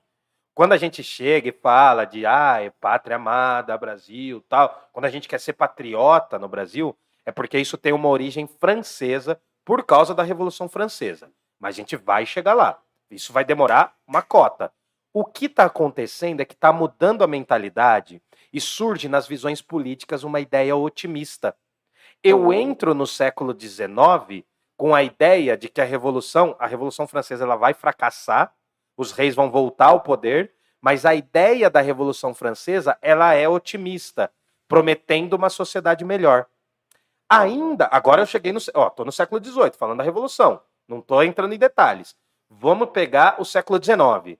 Essa virada do século XVIII para o XIX vai surgir também um outro movimento, que é um movimento cientificista muito forte. É um movimento chamado positivismo. Se você nunca ouviu falar, você está muito enganado. Porque se você já viu a sua bandeira do seu país, do Brasil, nós temos um lema na bandeira que é ordem e progresso. Esse lema é um lema positivista.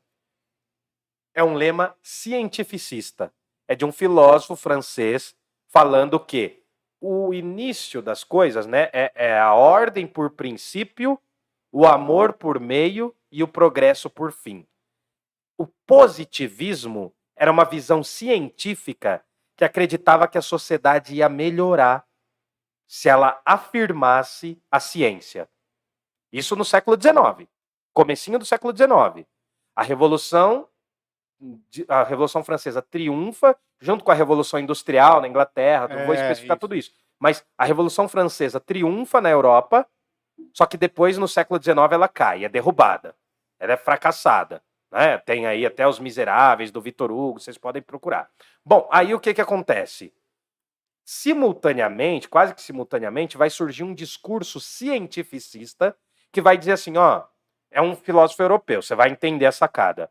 Nós da Europa somos os melhores.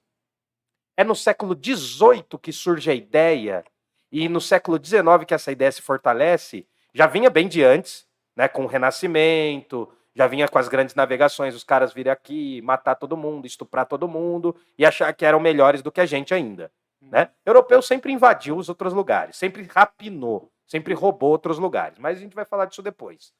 No século XIX surge, consolida-se a ideia de que a ciência é o grande triunfo do povo europeu. E a ciência é que vai salvar o mundo. O Augusto Conte, ele fala, ó, religião, mano. Tchau, velho. Esse negócio de religião, a gente já passou esse estágio. Deixa a religião para os povos atrasados. Vamos botar fé na ciência. E aí vai todo mundo falar, pô, ciência, cara, da hora, tal. Ciência vai começar a subir de patamar no século XIX só que o positivismo do Augusto Conte era um movimento muito conservador, que dizia que os pobres deveriam ser pobres, que deveria existir pobres trabalhando para os ricos. A gente está falando aqui também do avanço do capitalismo, está surgindo. Vai surgir uma outra corrente também na França, chamado de socialismo, que vai ter, vai ter o nome depois, socialismo utópico que é um movimento que vai prometer também uma sociedade melhor. Ele se chama socialismo utópico porque dentro deste movimento vai surgir dois filósofos são odiados para quem não entende aí, né? Ou são muito amados ou são muito odiados, mas são Karl Marx e Friedrich Engels. Vai falar: "Não, ó, socialismo utópico está viajando demais. Vamos criar um socialismo científico, um socialismo com uma análise ao capitalismo, crítica todos esses movimentos que eu estou falando, ó, Revolução Francesa, positivismo, o, o, não, vamos lá, iluminismo, Revolução Francesa, positivismo, agora o socialismo utópico e o socialismo científico, em maior ou menor grau, vão ser visões políticas e ao mesmo tempo científicas, pensando uma sociedade melhor. E aí no final do Você século. em capitalismo aí, Opa. cantou um. Okay. Cantou... O Manuel fez um pix pra gente. Aí, Obrigado. Oh, é mesmo, olha só. Nossa senhora. Valeu, Manuel. Olha, então eu vou falar, eu vou falar do liberalismo econômico do Adam Smith, daí ele vai fazer outro pix. Muito Beleza. obrigado, Manuel. É, Manuel. Ah, eu sou aqui que nem o apóstolo Paulo, mano. Eu falo, eu falo é, romano, né? Eu falo latim para os romanos, eu falo grego para os gregos. Vamos embora. Não, mas ó, obrigado pelo pix, Manuel. Valeu, foi para o céu. Bom, enfim, o que está acontecendo no século XIX? Estão consolidando as ideias, por um lado, de que os movimentos políticos podem trazer uma sociedade melhor, ou os movimentos científicos podem trazer uma sociedade melhor. E assim, o século XIX, o século XVIII e XIX, na Europa, é uma das coisas que eu mais estudei. Eu não vou querer entrar em mais detalhes aqui, porque senão eu vou falar só disso e não vou chegar ali. Tá, beleza. Quando eu entro no século XX, a coisa vira. Até então, o começo do século XX, a Europa falava assim: ó, a gente é melhor que o resto do mundo. Nós somos brancos. Tem esse discurso. A Europa do século XIX, ela vai ter um discurso extremamente racista. Ainda tem, né? Se chegar na Europa hoje, os caras ainda são bem racistinha. Uhum. Mas eles são menos um pouco, eles disfarçam melhor, né? Se no Brasil tem racista pra caramba, enfim. Mas o que acontece? Quando eu entro no século XX, há no comecinho do século XX, principalmente na Europa, em algumas outras regiões do mundo, como os Estados Unidos, que está se tornando uma grande potência, uma ideia muito otimista de que a ciência, a mecanização, sabe, aquela sociedade do progresso vai chegar. Só que em 1914 acontece o quê, velho? Uma guerra. A maior das guerras até então imaginadas. É a Primeira Guerra Mundial. É uma guerra que vai botar a intelectualidade europeia no chão. Porque os caras estavam vindo numa onda de progresso, estamos melhorando, melhorando, estamos dominando, roubando todo o resto do mundo, trazendo a grana para cá. Você que é brasileiro, o seu ouro tá em Buckingham, mano. Para de babar ovo para aquela rainha velha lá. Porque o seu ouro, o seu ouro. Eterno aquela mulher. Não, eu detesto, mano, essa mulher. É. O s- é, eu detesto o ah, a, o- a monarquia britânica. É um bando de salafrário, mano. Eu posso morrer por isso, mas tudo bem, vamos lá. Os Illuminati desce aqui, né? É. Os reptilianos. Você já viu o vídeo da Rainha Elizabeth reptiliana? É muito da hora, mas enfim. Eu, eu não tô falando nada de novo, mano. Eu tô, eu tô dando a minha opinião em algumas coisas, mas assim. Que fique claro que foi ele que falou. hein? É, eu que vou morrer, né? Né? Professor de filosofia desempregado acorda com a boca cheia de formiga. Porque comeu o doce, o arroz doce. É. Ah, malandro, malandro.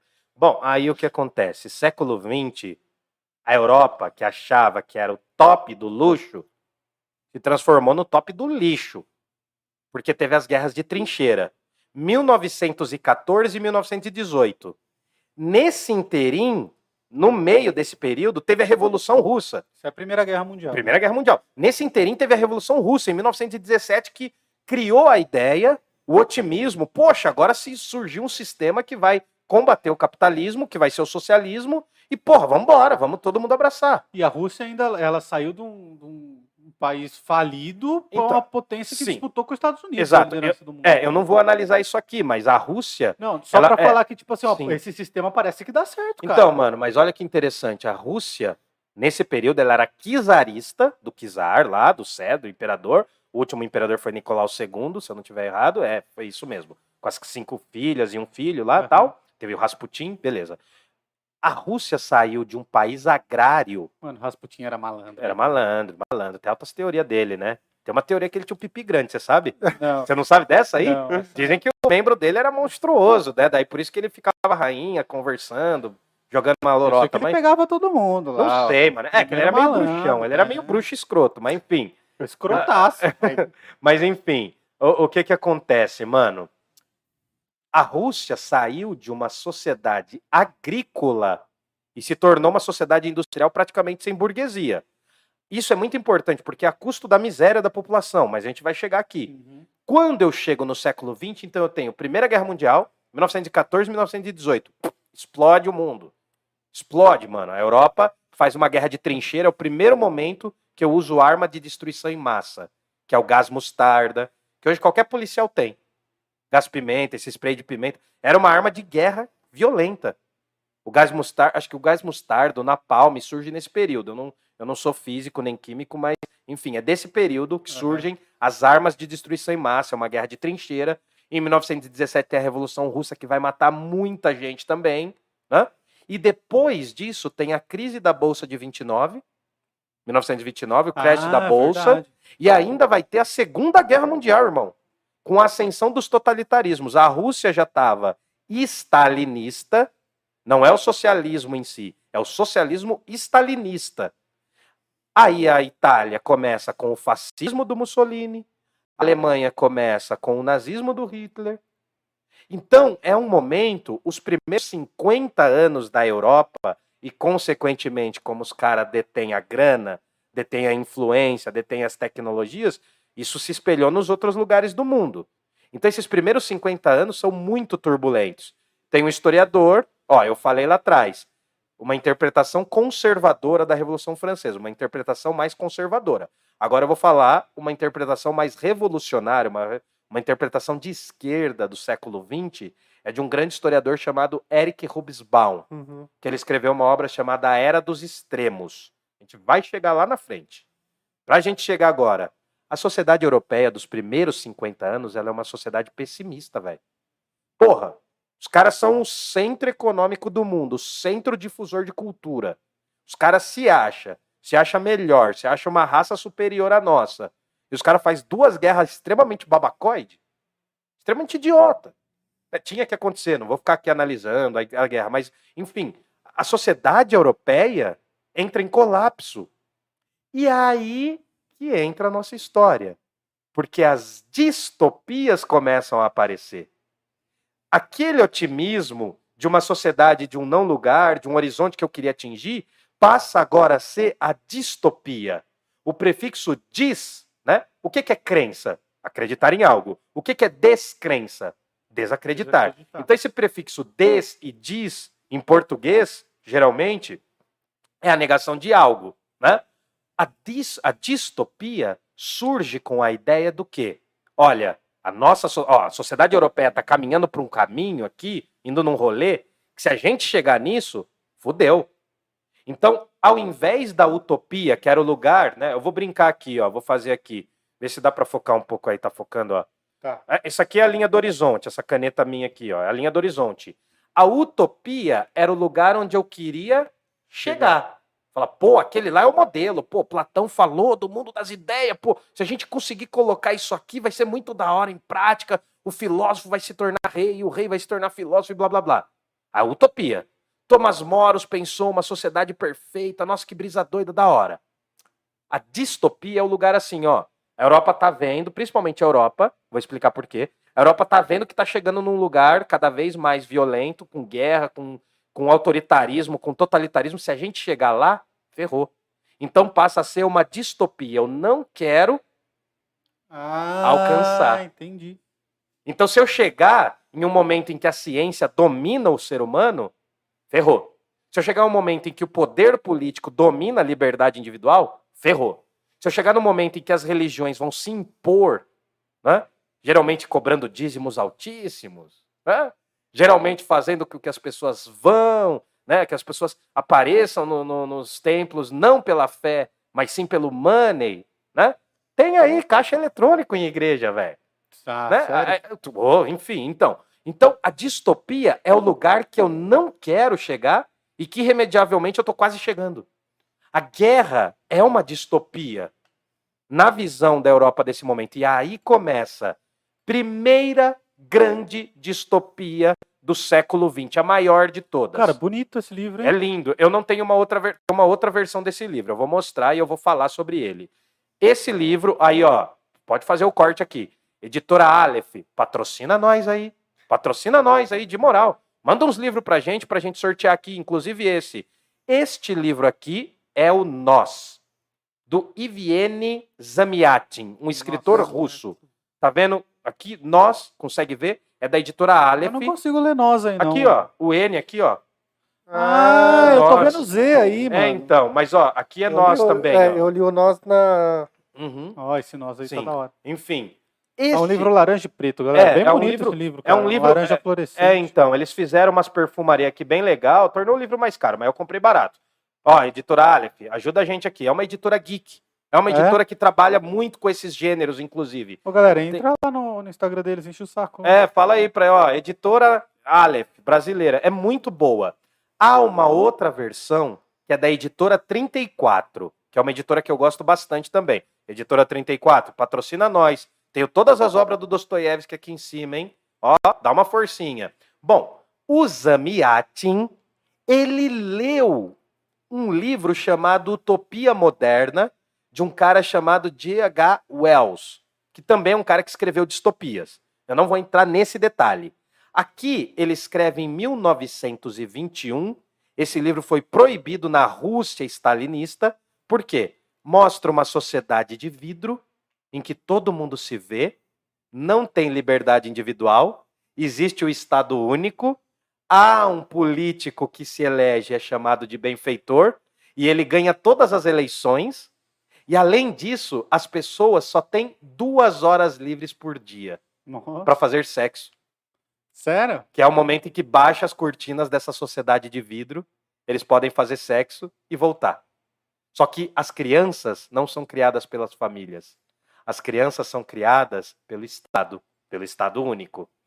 O nome do personagem é D503, ele é um número. Hum, E aqui esse livro é como se fosse o diário que ele escrevia nesse momento em que ele podia fazer sexo, ele faz sexo algumas vezes, só que na maioria das vezes ele escreve no diário. Você vai entender que isso é uma constante, a escrita na distopia. Você vai entender por quê. Porque aqui ele está narrando uma sociedade do século 26 no futuro. A Rússia revolucionária vai valorizar muito essa ideia das utopias e do futurismo por causa do socialismo russo. Hum. Tanto no cinema quanto nas artes vão ter muitos movimentos de revolucionários que vão falar, olha, o futuro do socialismo, inclusive, eles falavam, né, do futuro do ser humano soviético, que é a ideia que surge ali na União Soviética. Eu estou falando Rússia, mas perdão, a partir de 1917 é aquele grande bloco socialista que vai crescendo, que é a União das Repúblicas Socialistas Soviéticas. O Zamiatin era um crítico, ele lia muito, escrevia muito, e ele vai escrever uma distopia. E essa distopia, nós, cara, ela foi a base para todas as distopias que eu vou falar daqui para eu frente. vontade de ler esse livro. aí. Cara, é demais. Porque ele vai narrando o que vai acontecendo. Ele vai narrando as imposições do partido único, né, do Estado único. E é a distopia geralmente é uma crítica sobre o presente, projetando uma outra sociedade. No caso da distopia, é sempre uma sociedade até pior, radicalizando cientificismo, autoritarismo e blá blá blá. Tá bom? Aí, agora começou para valer. Vê aí quem tá online. A galera Bom, aqui, mano. Aqui. Ó, quando eu chego em 1932, surge, ó lá pro Henrique, pro Henrique, Admirável Mundo Novo do Aldous Huxley. Não errei tanto o nome, né? Esse, não, esse cara aqui, ele fez muitas experimentações com drogas. Ele escreveu uma obra chamada As Portas da Percepção, que virou The Doors of Perceptions, né? E aí teve um cara nos anos 50 que leu isso aqui, 50 para 60, chamado Jim Morrison e fez a banda The Doors. Ah, sério, Ah. mano. Esses caras eram grandes experimentadores de drogas. O Aldous Huxley ele fez vários estudos, ele usou mescalina, ele usou é, várias drogas do México, um bagulho umas muito louco. Que, que são adeptos. É, eu sou curioso. Não, eu sou curioso, velho. Eu acho que. Não, a gente vai pegar, a gente vai fazer um filobrizando só sobre drogas. Vamos fazer? um Vamos fazer. Sobre não drogas. vai ser o próximo, a Não, gente vai não. fazer. A gente vai fazer um só sobre drogas, Vamos que a gente um- vai discutir o que que é mais drogas, se o a gente açúcar chama o ou isso aqui. Monark aqui. Beleza, fechou. Um abraço, Monark. Se você estiver vendo esse vídeo, por favor, ajuda nós. Bom, aí o que acontece? O Admirável Mundo Novo é de 1932. Aqui, as crianças não nascem de relações sexuais. Elas nascem em laboratório.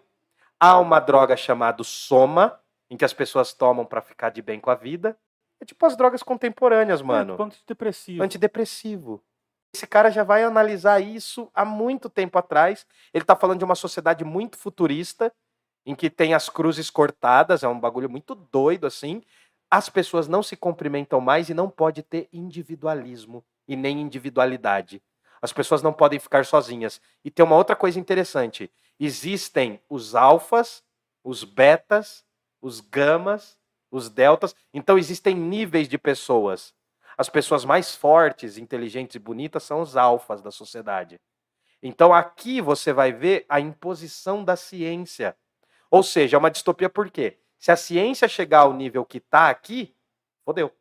Ela vai comandar a nossa vida. Sim. Ela vai determinar a nossa vida. É um manual de não fazer. Isso. A, a distopia é um manual do que não fazer. Melhor definição. Melhor do que eu falei até agora. Obrigado. Ah, o que acontece? Preciso estudar, né? Ah, eu preciso, Marco.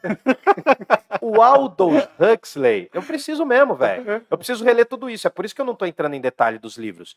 O Aldous Huxley vai se inspirar Cara, no mas não não tem como a gente fazer um, Filobrizando o semanal e você lê todos os livros que você Não, lê, é. Não, mas quando, cara. quando chegar no século XX, eu vou ter relido todos esses livros. Pra Quero gente ver. trocar uma ideia. Pode Por ficar isso que tranquilo. é, que é importante a gente ganhar o suficiente pra só fazer isso, ah, né, então, faz um pix aí, ó. Manuel, faz o segundo. É. Enfim, tô brincando, hein, Manuel? Não, mas tem fundo de verdade. Bom, aí o que acontece? O Aldous Huxley foi um grande leitor do Zamiatin, que é esse cara aqui. Nessa sociedade do Aldous Huxley, a ciência tomou conta. E eles tentam eliminar toda a dor da sociedade. Porque a sociedade só pode ter prazer. Porque se ela começar a ter dor, ela vai começar a questionar a própria vida. Ou seja, mano, na sociedade do Aldous Huxley, o rap, por exemplo, seria impossível. Porque o rap surge da dor e da contestação. O rock também, né? O rock, quando ele era uma força mais potente, ele era uma contestação. Então, nessa sociedade perfeita, ninguém contesta. Aí é claro que vai ter um personagem que vai começar a contestar. Todas as distopias são meio É assim. o 1800 e... Não, Esse aí. 1984. Eu ia falar 1894. Então, esse livro aqui. Misturou com a ó, data do meu nascimento. Ó, É, então. Vamos lá, então, ó, só para fechar.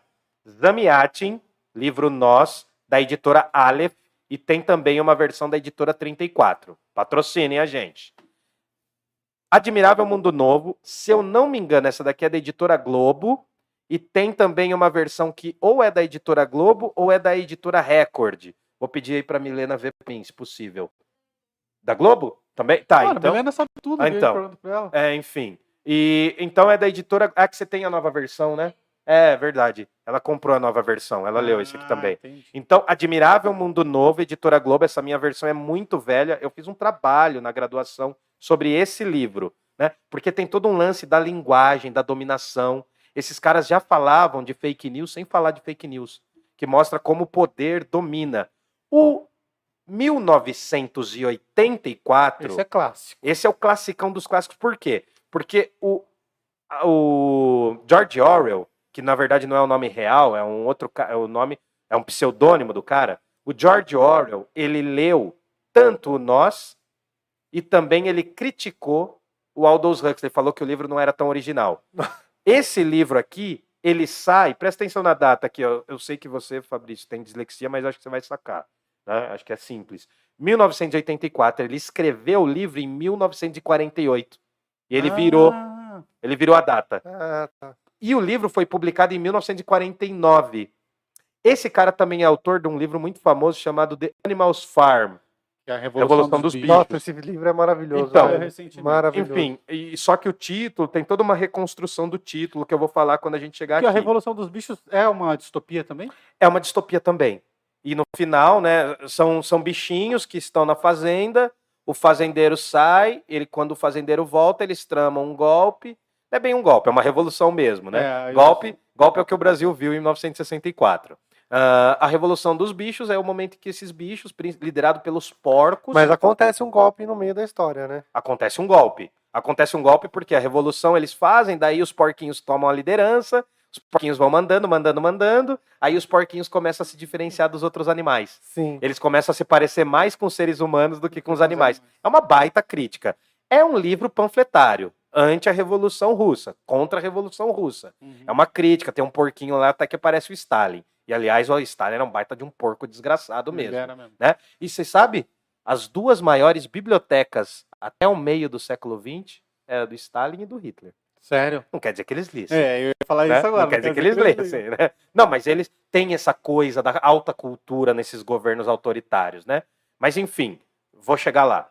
O 1984 tem um personagem chamado Winston que ele É. vive diante diariamente de uma tela. É. Há sempre uma tela chamada teletela. Eu tô com esse livro em casa, mano. Então, a gente vai fazer uma análise desse livro lá pra frente. Eu não, eu não quero analisar as Tá, obras. mas só resume pra galera entender do que se Só trata, né? resumindo aqui, tem uma força que te vigia, que é o Big Brother, o grande irmão. É. Tá sempre te olhando pra onde quer que você vá. As telas te vigiam. Dentro de casa, E todo inclu- lugar que, que você vai, tem uma tela Isso. te olhando. É mais ou menos os celulares. Ele previu uma coisa muito semelhante. Exatamente. E o que, que é interessante aqui? Ele, o personagem, ele vê um cantinho em que a tela não consegue pegar ele. Um cantinho que ele consegue. Porque não podia desligar a tela, porque todo mundo vigia- vigiava todo mundo. Aham. É um reflexo muito do autoritarismo de esquerda e de direita. O autoritarismo de esquerda do stalinismo, o autoritarismo de esquerda do maoísmo na China, o autoritarismo de direita, que é o fascismo, e o autoritarismo de direita, que é o nazismo. É uma reflexão disso aqui, porque tinha acabado de acabar a guerra, Segunda Guerra Mundial. E só para você entender, o Winston ele se esconde num cantinho e começa a escrever. De novo, um diário. né? a ideia de que a escrita é uma forma de resistência. Quase todas as obras são assim, tá bom? 1984, livro magnífico É muito do bom. George Orwell, é um dos melhores livros que eu li na minha vida. Né? Ah, Eu fui ler esse livro muito por causa do Raul Seixas, sabia? Ah, é? Que ele tinha uma foto com esse livro e quando eu comecei a gostar de ler, eu comecei, eu voltei a ouvir muito Raul Seixas. Eu vou jogar na Então- câmera geral porque tem o quadro do Raul ali, ó. Ah, vê aí, vê aí, ó. Ah, aquele panfleto ali eu roubei, mano. Um dia eu conto a história. Nossa, eu sou Raul Ah, é do cinema, né? 23 de É, março. do filme, o início, o fim e o meio. Tá lá naquela plataforma que eu já falei o nome, mas não vou falar mais, porque tem que patrocinar a gente para Aquela falar. vermelhinha faz Aquela tudum. vermelhinha, tudo, né? Assistam lá, mano. Raul Seixas era muito foda, cara. E fora que o Raul Seixas lia muito isso aqui. Ele botou em muitas das músicas dele. Escutem Metrô Linha 743. Metrô Linha 743. É isso aqui, ó. E também escutem Fábio Braza com o De Volta para o Futuro. Tá bom? E assistam o BBB. E assistam BBB e curtam o nosso, nosso podcast. É, porque o BBB foi inspirado nesse livro. O, o Big Brother vem daqui. A ideia da câmera. Ó, olha que interessante. Aqui, né, no nós, a sociedade é de vidro. Quem domina é o Estado único. que o, a sociedade que é o toda Big vidro. Brother criou a casa de vidro que fica dentro de um shopping De um shopping. pra galera ver lá. Sim, sim. Aqui, os seres humanos não dialogam e nunca sabem as verdadeiras intenções. Está todo mundo num jogo. Muito parecido, né? No Aldous Huxley. No 1984 existem três grandes continentes, né? a Oceania, a Eurásia e a Lestácia. São três grandes eh, sociedades que estão constantemente em guerra, nunca dialogam, e o grande motor dessas sociedades é o ódio. E o próprio povo não, não sabe quem é aliado, quem é inimigo, Não. porque de uma hora pra outra muda, né? E aqui tem o bagulho da fake news. Por quê? Porque anuncia sempre na teletela. Agora o cidadão só pode comprar 3 gramas de chocolate. Daí já vem uma outra notícia. Que bom, agora o cidadão já pode comprar 3 gramas de chocolate. É muito parecido, sabe com o quê? Com o que as porra dos mercados fazem com a gente. Você pega uma- um pacote de alguma coisa, tá um quilo. Na outra semana vem novidade, pacote de 800 gramas, pelo mesmo valor. É, a galera não percebe. dessas Não, todas, mano. Todas as, as marcas. O- os chocolates, as barras de chocolate, as barras de chocolate grande de hoje eram as pequenas de 10 anos atrás. Então é um Estado, uma sociedade que está sempre racionando as coisas. E o alto comando sempre no poder. Olha quanto ganham os nossos políticos, né? Olha quanto ganha. Do, da Nestlé. É, quanto ganham os, os donos, os Nestlé poderosos. patrocina nós. É, patrocina nós. É, e para de tirar o cacau como propriedade nossa. Bom, continuando aqui, fazendo um panorama. Mas Tá tudo bem? nós. Tá Tá, tudo tudo bem? excelente, Pode ir? cara. Tô gostando. Bom, aí a gente tem desse cara aqui. Nossa, eu sempre confundo o nome dele. Ray Bradbury. Ele tem o Fahrenheit 451. Também uma sociedade distópica, muito parecida. E o personagem, se eu não me engano, é George Montag. Né? Acho que é, é Montag, eu sei, eu não lembro o primeiro nome dele agora, mas é uma sociedade que queima os livros. Por quê? Ah, Ter livros é o quê? O que é ter livros, Fabrício? É perigoso. É isso que eu ia falar. O que que é ter livros? Livros faz você pensar. É uma sociedade distópica em que a sociedade, a, a- a cultura da época evoluiu para que os bombeiros, que eram acostumados a apagar o fogo, eles eram convocados agora para destruir os livros. Não podia ter livros. Talvez seja muito inspirado nas queimas de livros que os nazistas fizeram em 1932, 33, 33 e 35. A queima mais famosa de livros da Alemanha nazista, se eu não me engano, é de 1935. Que eles vão queimar Freud, Einstein, porque são judeus, porque são chamados de comunistas, tá ligado? Então, É todo é, mundo como. é, né? Então, ah, não pode ter contestação, enfim. Eles vão queimar várias obras. E aí o que acontece? Nessa sociedade aqui, Fahrenheit, deixa eu ver a editora que agora me fugiu. A editora Biblioteca Azul, é, às vezes não dá para lembrar de todas. Biblioteca Azul patrocina nós. Ah, eu não falei da maior de todas, né? Do 1984 é Companhia das Letras, patrocina nós que seus livros são bons. e caro, mas patrocina nós, né? O Família Henrique- O Schwartz. Henrique comentou aqui que É. o Raul falou de utopia com a sociedade alternativa. Sim. É, Viva. que é a viva. música que eu coloquei no, junto com Viva o, pôster da Juliette lá, Então. que foi inspirado nesse livro aqui. Sim, sim. Aí eu coloquei o pôster da Juliette lá e a música do Viva a Sociedade Então, Alternativa. e E, é o agora Raul- os entendedores entenderão. Ah, o Raul pagou caro por isso daí. Bom, aí o que que acontece? O Fahrenheit 451 é a temperatura que o livro começa a pegar fogo. Né, Anjo? Aqui nós vivemos com os graus Celsius, né? Hã? É o quê? Não, não. as- nós vivemos aqui no grau Celsius, mas É. os norte-americanos é um livro norte-americano. Fahrenheit. É o Fahrenheit. Fahrenheit, né? Fahrenheit. É, não sei Fahrenheit. pronunciar. Fahrenheit. É, Fahrenheit, sei lá. Enfim, 451. Nessa sociedade eles queimam o livro. E o que, que é legal? A mulher do bombeiro, o personagem principal é um bombeiro que tem que queimar livro, ele começa a questionar, tem que queimar esse livro. Ele conhece uma vizinha dele, que é uma adolescente, que começa a falar com ele. E aí ele começa a falar, mano, mas por que, que eu tenho que queimar os livros? A mulher desse bombeiro vive na televisão, velho.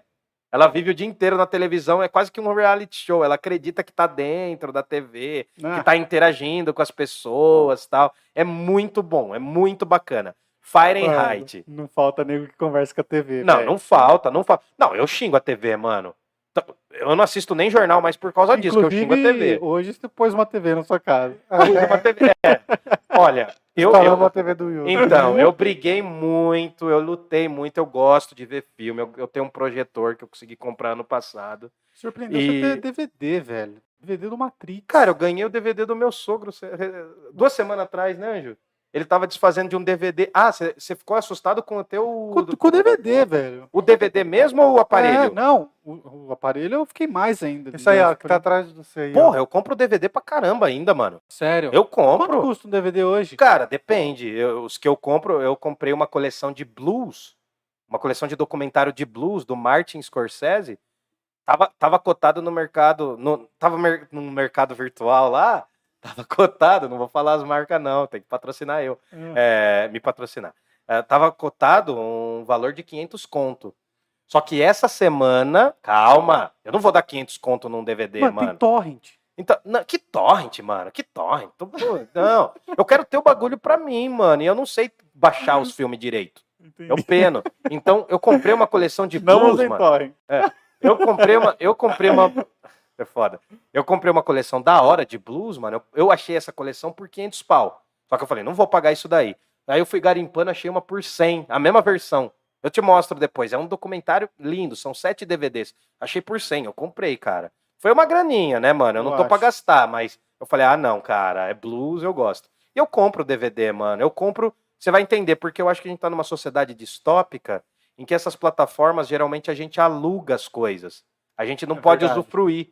Eu, por exemplo, eu tenho muita dificuldade de ler em livro em PDF, eu não tenho visão mais pra isso.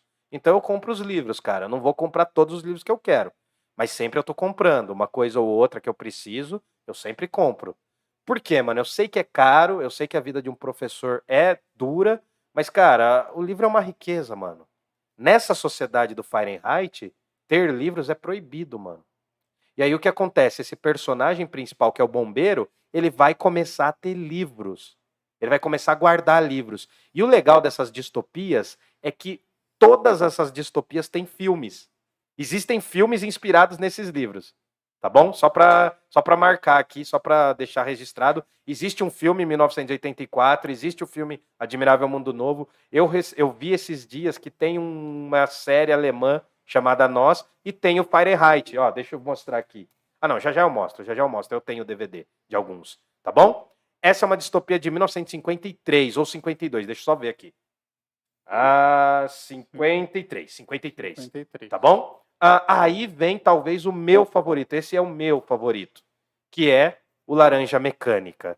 Que é um que eu assisti filmaço. o filme, né? Eu assisti É o- o filme recentemente. É um filmaço do Stanley Kubrick. E eu não baixei no torrent. Então, boa, não baixa. É, não, não é por, não é por, Não, eu sou a favor da pirataria. Com os preços que as coisas estão, eu sou a favor. O que eu não sou a favor, mano, é o seguinte, cara, que a gente tenha que alugar as coisas só. Não tô falando que a gente tem que ir para um consumismo extremo, mano. Mas, cara, você tem que ter alguns livros em casa. Eu acho que a qualidade de vida também tem que ser medida pelos livros que você tem em casa, mano. Foda-se. Entendeu? É importante ler, mano. É Você importante. tá numa sociedade aqui, ó, que queima o livro. A sociedade brasileira de hoje não queima o livro, quer taxar o livro. Que é a mesma coisa que queimar. Falar que verdade. livro, que livro é lido só pela elite, mano. Tem um monte de gente da quebrada fazendo movimento, que lê, que tá fazendo um esforço para comprar livro, e vai falar que só rico lê. Se rico lê esse livro no Brasil, o Brasil não tava essa merda. Rico não lê porra nenhuma, mano. Um monte de magnata aí que não lê nada. Verdade. Você tá entendendo? Então, assim, hoje, na sociedade atual, a galera não vai queimar livro. A ditadura do pensamento hoje é tão violenta que eu vou convencer as pessoas ao quê? Não consuma livro, não é pra você. Cara, Já toliram o teatro. todo mundo, todo mundo tem que ter livro, mano. Todo mundo tem um direito. Na França, que tem um monte de problemas, é uma sociedade ainda marcada por muita desigualdade, o livro é propriedade essencial. É quase como um alimento. Pô, mano, sabe? A gente. Aí, aí, cara, sabe o que é pior? Desculpa fazer esse paralelo. Aí tem babaca que fala, não tá certo, tem que taxar os livros mesmo. É, tem babaca. Porra, cara, livro tinha que custar 10 reais no Brasil, mano. Quando que um pai de família que ganha mil vai comprar um livro que é 40? Nunca. Porque ele vai ficar acossado entre ter que comprar um quilo de carne ou um quilo de, de tá li- um caro livro. pra caralho também. Tá caro, mano. Então, assim, essa sociedade que a gente vive, era esse o desfecho que eu ia fazer e já tô adiantando. O Brasil é a distopia. O Brasil é uma sociedade distópica. Olha, Vou chegar lá. Vou chegar lá. Concluindo. Só pra nós não acabar com a nossa distopia, alguém tirou a cerveja do freezer? Vixe, ah, é. a Milena é a melhor pessoa. velho. Ela sabe tudo que a gente pergunta, ela salva a breja e Eu ela faz sei. arroz doce. Eu sei, é, é por isso que eu namoro com ela. É por isso que ela me concede né, a permissão de namorar comigo. Né? Bom, Laranja Mecânica, talvez o meu favorito. Por quê? Pesado. Sociedade Distópica, um futuro meio impreciso. É da editora Aleph também, mas tem outras editoras que também publicam. Cara, e bem Tá? louca essa Bem capa louca. Bem louca essa capa. E no final tem um glossário, um conteúdo de gírias. Quando você viu o filme, você viu que ele falava umas palavras que Cara, não dava pra entender. É, mas eu tinha lido na sinopse que eles misturam três idiomas, Não, parece. né? o Anthony Burgess, o autor desse livro, ele era linguista. Ele falava seis idiomas. Olha a história desse cara. Ele tem um monte de livro, pouquíssimos chegam no Brasil. Esse cara, ele foi diagnosticado com câncer na cabeça. O autor desse livro, ele falou: "Mano, quer saber? Eu vou começar a escrever pra caramba pra deixar uma grana pra minha mulher." Né? Acontece a história que acontece nesse filme, que a mulher do escritor é estuprada, É. aconteceu com Anthony Burgess. Sério, É cara. uma história real, mano. Entraram na Putz. casa dele e estupraram a mulher dele, velho. E ele es- escreveu. E ele escreveu sobre isso, ele botou isso. Você vê que também tem o cara que escreve na Tem, história. tem. Você Que sacou? aí depois o cara fala com ele. ainda, Isso, né? depois ele volta, tá ouvindo Beethoven, a nona. É um filmaço, velho. É muito bom. Um filmaço violentíssimo, Pô, ele lindo. bebendo um copinho de leite no começo. Então, do... e você sabe por que beber copo de leite, né? Por quê? O leite é usado no cinema, principalmente depois dos anos 50, para retratar a maldade. Ah, é? Porque os nazistas e os supremacistas brancos, filas da puta. Agora eu vou morrer, cara. Mas beleza. Os supremacistas Você brancos. tá chamando nazista e supremacista branco de filho da puta? É, porque os caras podem vir pra cima de mim, mano, me xingar é por causa nada. disso. Mas foda-se também, ó, aqui pra vocês, ó, nazistas. Então, o que acontece? Essa galera faz rituais em beber leite. No livro, não tem bem esse contexto, porque o leite é uma bebida chamada moloco com faca, É. né? Que é uma bebida que eles bebem e ficam chapadão. É tipo É, uma droga, um bagulho alucinógeno que eles ficam mais violentos. Daí vão fazer o horror show, que é aquela violência deles tal, inclusive estuprar pessoas, né? Aparece isso. É um, é um lance porque o Anthony Burgess estava observando muito as gangues da, da Inglaterra nesse período. Olha que detalhe.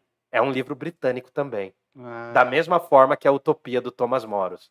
Olha como a coisa é, velho, o padrão da, da vida é. Enfim, nesse livro aqui são adolescentes, totalmente fora de contexto, e tem um detalhe muito legal, que aparece em todas as distopias, mas o Alex, o personagem principal aqui, ele é naturalmente mau, é violento. Há um detalhe nas. que ele é mal até com os amigos dele. né? Ele bate nos amigos, na turma, né? Nos drugs dele, que são os amigos. Ah, drugs, né? não é drugs. Enfim, ele gosta de Beethoven. O que que isso quer dizer? Que gostar da arte não faz de você uma pessoa melhor. Não te faz melhor. Ah, eu gosto de ler. O Hitler lia pra caralho. O Stalin lia pra caralho. Os maiores ditadores latino-americanos, inclusive no Brasil, só que os ditadores, os milicos no Brasil que, que tomaram o poder sempre foram meio burro. Na América Latina, um ou outro era mais, mais ilustrado. Mas geralmente milico é tudo. é- Essa alta patente que governou o Brasil por 21 anos era de- predominantemente de imbecis. Né? Porra, mano, os caras processavam e busca, o DOPS, né? Ia, ia buscar as pessoas em casa por bobagem. Enfim, era tudo imbecil, era uma É. corja de tolos. Aí o que que acontece? A arte não garante que você vai ser melhor. Não te faz melhor. É um contexto dentro das distopias. Por um lado, a arte salva, porque quase todos os personagens escrevem, se dedicam a alguma coisa que faz eles terem individualidade, mas por outros, por outro lado, perdão, eles são todos violentos, são todos de uma sociedade violenta. E para fechar, né, para encerrar esse passeio aqui, cara, eu acho que a gente vai ter que fazer uma parte 2. É, Minha proposta, tá porque daí a gente vai já, analisar. A gente tava no fim. Não, então. Não, eu tinha um monte de coisa ainda para falar. Para fechar, tem uma distopia mais atual que ganhou muito espaço no cinema, né? Da Margaret Atwood, O Conto da Aya, que virou inclusive uma ah, série. virou série. E nesse momento eu gostaria de chamar a Milena aqui para falar porque ela leu e eu não li. Vem aqui, Anjo. Não, Ah. você leu, Anjo. Vem cá. Tá dando migué. Não, você leu, Anjo. Você não leu? Ah, não. Vem aqui então falar sobre o que, que é. Ah, vem aqui, sério. Ah, meu. Toca aí. Porra, seria legal porque é uma sociedade extremamente repressora contra as mulheres. Eu acho que seria legal ela falar. Seria mais interessante do que eu falar. Ah, vem. perto. Tá, Você- na próxima você tá então você reprimindo falar. a liberdade dela de não querer aparecer. Tá, não, tudo bem. Eu não posso, assim, eu sei da sinopse, é uma sociedade extremamente hierarquizada em que as mulheres não podem não podem ter relações, tem tem nichos de mulheres. Eu não posso falar muito sobre esse, porque o que eu sei, assim, o, o que eu vi, eu não li esse livro. Ah, Então eu vou me sentir meio falastrão. ah, tudo em bem, falar. cara, tudo bem. Eu vou Fala deixar aqui então a dica, né? A gente vai eh, Coloquem aí nos comentários, fala Milena, para a próxima conversa ela falar. Pô, coloca aí, coloca aí quem tiver online, por gentileza. Tá bom? O Conto da Aya, da Margaret Atwood, Que é uma É. série que saiu que também. virou uma série na, numa, numa plataforma aí que vocês vão pesquisar, tá bom? É, deixa eu ver qual é a editora, editora Rocco. Patrocina nós, editora Rocco também. Então, assim, eu vou deixar isso aqui, eu não vou falar para Milena tomar coragem e falar da próxima. Para encerrar o de hoje, né? Para encerrar o de hoje, fazer uma breve reflexão. Hoje foi mais mostrar os livros, né? Curte a gente, ó, se inscreve no canal. O que acontece é que todas essas distopias estão retratando alguns aspectos. Cientificismo, uma ciência extremamente exacerbada que vai controlar os seres humanos, ou se não, uma determinada forma de política. No da Ethelwood, esse último que eu mostrei, é, tem um lance com a religião, não tem, Anjo? Ah, você leu, ó. Enfim, é, é, ela leu, mas ela disse que não leu. É, é osso, cara, é osso, é osso. Ela assistiu a série, É, cara. não, ela leu o livro, ela leu. Tá, tá, o marcador tava no final do livro, Gi, li. Eu, eu tô ligado. Os Enfim. casais de hoje em dia, É, olha o celular um do outro. O Hildo e a Milena, olha onde tá ó, o marcador, Marcador do livro. não, mas você Ela tá sabe. lendo sem mim. Mas você sabe que. Não, mas você sabe que tinha um tempo que a gente leu, um tempo atrás do nosso relacionamento, numa outra época, que a gente lia os mesmos livros. Em alguns momentos a gente lia os mesmos livros. Que bonitinho. Justamente para discutir algumas coisas, enfim. É assim, eu sou um grande admirador, não sei se ela ainda gosta. Eu gosto muito da literatura do Dostoiévski. Mas não vou falar desse cara aqui, senão vou começar a falar por horas, É, tá? Bom, já foram duas. para encerrar, o que eu acho que eu posso falar hoje foi mais de dicas e pedido de ajuda aí para as editoras financiar nós. Ah, depois faz o corte para cada editora. Ah, o que acontece? Basicamente, as distopias são um lugar onde não se deseja chegar. Tá. As distopias são marcadas predominantemente por violência, por um uso moralista da relação- das relações humanas, da sexualidade, de todos esses temas. As distopias, elas são marcadas por uma apropriação da informação. O que isso quer dizer? Quem tem o poder de informar, informa o que quer. Mais ou menos o que se faz isso, né? No Brasil, a gente não tem opinião pública. A gente tem cinco, seis emissoras que dominam a opinião das pessoas. Elas têm a visão basicamente igual. São todas conservadoras porque estão sustentadas pelo grande financiamento, né? E não adianta chegar e falar que a Globo é comunista, velho. Para a Globo ser comunista, você tem que comer um pouquinho de lixo para acreditar. Não que a Globo seja uma grande emissora nesse sentido. É também uma eh, manipuladora. O jornalismo no Brasil tem momentos bons e tem momentos horríveis. Mas o que, que acontece, mano? Ah, é uma manipuladora da opinião pública. Ela determina. Uma, um canal que passa cinco novelas por dia, mano. Não é errado ver novela, mas tem um padrão aí, entendeu? É porque eu também não quero, eu não quero vir com o meu discurso falar que só a leitura de livro vai ajudar. Mano, a gente tá usando a thumb da Juliette. Não critica a Globo. Que os caras vão dar ban no canal. Não, mas ela vai ser a campeã. Vai dar strike. Ela vai ser campeã, não vai dar strike, não. Ela vai ser campeã. né? Não, eu torço, mano, eu torço pros pobres e eu torço pros caras que não são do mainstream, mano. Pronto. Enfim, e aí o que acontece? Pra gente concluir aqui o que eu queria falar hoje, não deu pra falar do- das análises. Nossa, tem mais um pacote. Não, não. A gente, assim, eu tenho duas propostas aqui. Quais? Ou a gente pode fazer um segundo semana que vem, Ah, uma segunda parte, analisar um pouco de- do que tá dentro de tudo isso aqui. ah. Que eu nem mostrei os filmes, Joe. Então, Enfim. Tá, fala. E qual a segunda proposta? Ou se não, a gente deixar isso pra aguçar a galera, depende muito do público aí, mas É, pra aguçar a galera, semana que vem a gente pode mudar de tema e falar do amor. Em Platão, a gente volta no Platão. Fala de uma obra chamada O Banquete, a gente vai falar de amor platônico. pô, eu gostei mais dessa segunda opção aí, Então, cara. É, aí tem que ver da galera. Porque porque- eu sou um cara que me, eu, eu amo demais. Você tá é precisando amar. É, Você se apaixona fácil? Eu me apaixono muito fácil. Ih, olha lá, ó. Ó o corte, ó o corte. Enfim, então assim, só para a gente caracterizar tudo isso, eu quero agradecer aí a oportunidade de falar desses livros, porque eu acho que é importante. Mesmo quem está só ouvindo não está vendo os livros, eu acho que é importante trazer os livros como um mecanismo, porque assim, a questão de taxar os livros é predominante o quê? O livro é a metáfora do conhecimento, é a imagem do conhecimento. Portar livros, ler livros, não quer dizer que vai te fazer melhor, mas é um símbolo de uma sociedade que pode ser menos desigual, com acesso à cultura. Então, taxar livro é uma coisa absurda. Dentre os absurdos que estão acontecendo hoje. Enfim, a gente vive. O Brasil é uma distopia. Aliás, vocês já ouviram falar de MultiPython? Sim. Sim. Um dos caras do MultiPython, ele fez um filme chamado Brasil com Z, que é uma distopia. Então, assim, para quando a gente voltar nesse tema, se for semana que vem ou só quando a gente chegar no século XX, nas nossas análises, eu vou trazer os filmes também e eu vou falar porque há uma ideia quando vão descobrir o Brasil, ou melhor, invadir, saquear, roubar e matar, que o Brasil seria um paraíso. O Brasil vendeu muito isso também, né? Vendeu É essa o país do imagem. futuro. É o é, não, essa frase Isso é é do uma utopia, né? Então, essa frase é de um escritor austríaco, Stefan, Stefan Zweig, do começo do século XX. Um grande escritor que veio fugido do nazismo para o Brasil e fala que o Brasil é o país do futuro. É usado. É uma frase de um Mas- outro cara que é usado por esse escritor e o Renato Russo usou numa música, né? É. O Brasil é o país do futuro. Por quê? Um país que não tem presente, um país que não sabe lidar. Mas o cara, grandes pre- o, o cara usou essa frase como uma crítica ou ele acreditava nisso? Então, porque- Porque vários- o Renato não. Russo usou como uma crítica. Então, não, mas vários que usaram essa frase usaram como crítica Mas o cara que criou essa frase também. foi Porque- como uma crítica, então. sim, sim. Porque, Porque- porque não 30 a se- ao- Porque eu acreditaria. 80, o Brasil era o país Então. que mais crescia no mundo. É, eu né? acreditaria também, se Não, tipo, lá, logo na descoberta do Brasil, Não. o cara falar, isso aí vai ser o futuro. É, mas a imagem do paraíso é um pouco isso.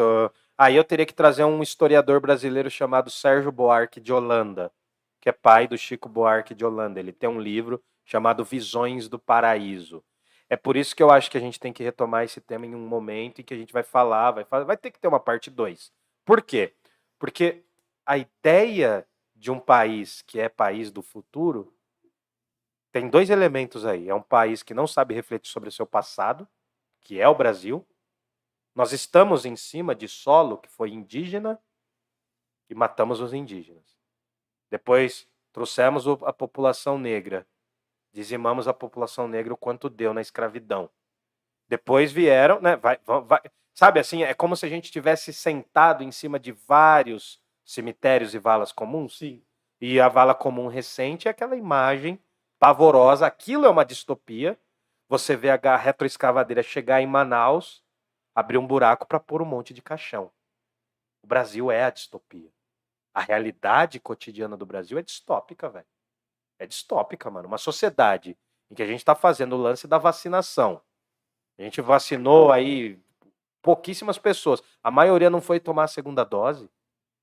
Uma sociedade extremamente desigual e que está ficando mais desigual na pandemia. Cara, uma criança do ensino público, ela está sem estudar, se ela não tiver acesso à internet, há dois anos, cara. Isso é uma distopia. É o emburrecimento da população. Não adianta falar que são outras coisas. O pobre não é burro porque ele quer. Aliás, achar que um pobre é burro porque ele é pobre é uma das maiores ignorâncias desse país. É então, assim, o Brasil é a distopia. A gente pode chamar um próximo episódio futuramente com isso daí. Porque daí eu analiso essas distopias que eu falei aqui, trago os conceitos, e você percebeu? Nenhum dos livros é latino-americano. Nenhum dos livros vem do Brasil. Por quê? Porque são sempre os europeus refletindo sobre a sociedade que eles querem ou a que eles não querem. Precisava ter distopias brasileiras, né? Só que a distopia brasileira já é a realidade. É, então, eu ia falar. Então, assim, é, desculpa se eu me estendi muito na exposição dos temas. Você deu só uma depressão na galera aí, mas. Ah, mas é pra gente isso. sentir dor, mano. É Sair pra- da caverna dói, né? É o papel do filósofo. Não, né? mas é pra, é pra ter uma consciência social, uma consciência de vida e uma consciência trágica, mano. Eu sei que a gente tá se contrariando aqui, mas era pra esse país estar em luto, velho. A gente é o epicentro de uma pandemia. Isso é distópico, velho. A gente é o epicentro de uma pandemia. Mas a gente sobrevive porque a vida tem que seguir. E a utopia, como dizia Eduardo Galeano, que é um escritor, filósofo e jornalista uruguaio, esse sim, um grande escritor, né? Também, ele fala, olha, precisa existir utopia para que a gente consiga continuar vivendo. Então a gente tem que ter sonhos.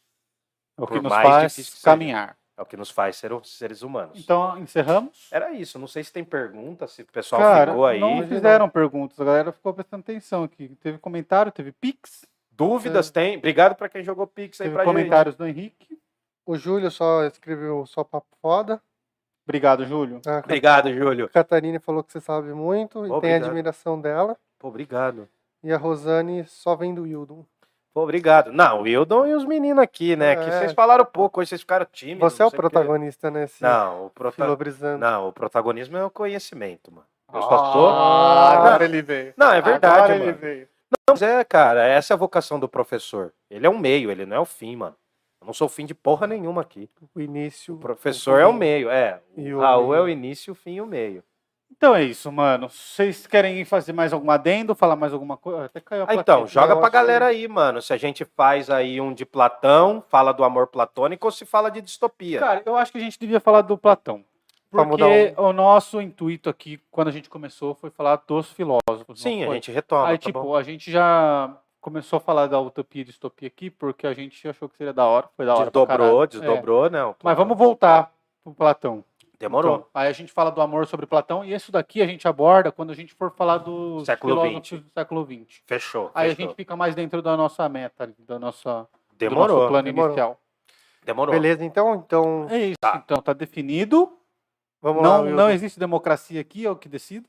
Tudo Vai. Wildon, já que tem um monte de fã sua aqui, faça o pro- pronunciamento aí. Não, não, ó, eu só quero dizer, ó, nos apoie no Pix, né? O Pix do nosso Parla é.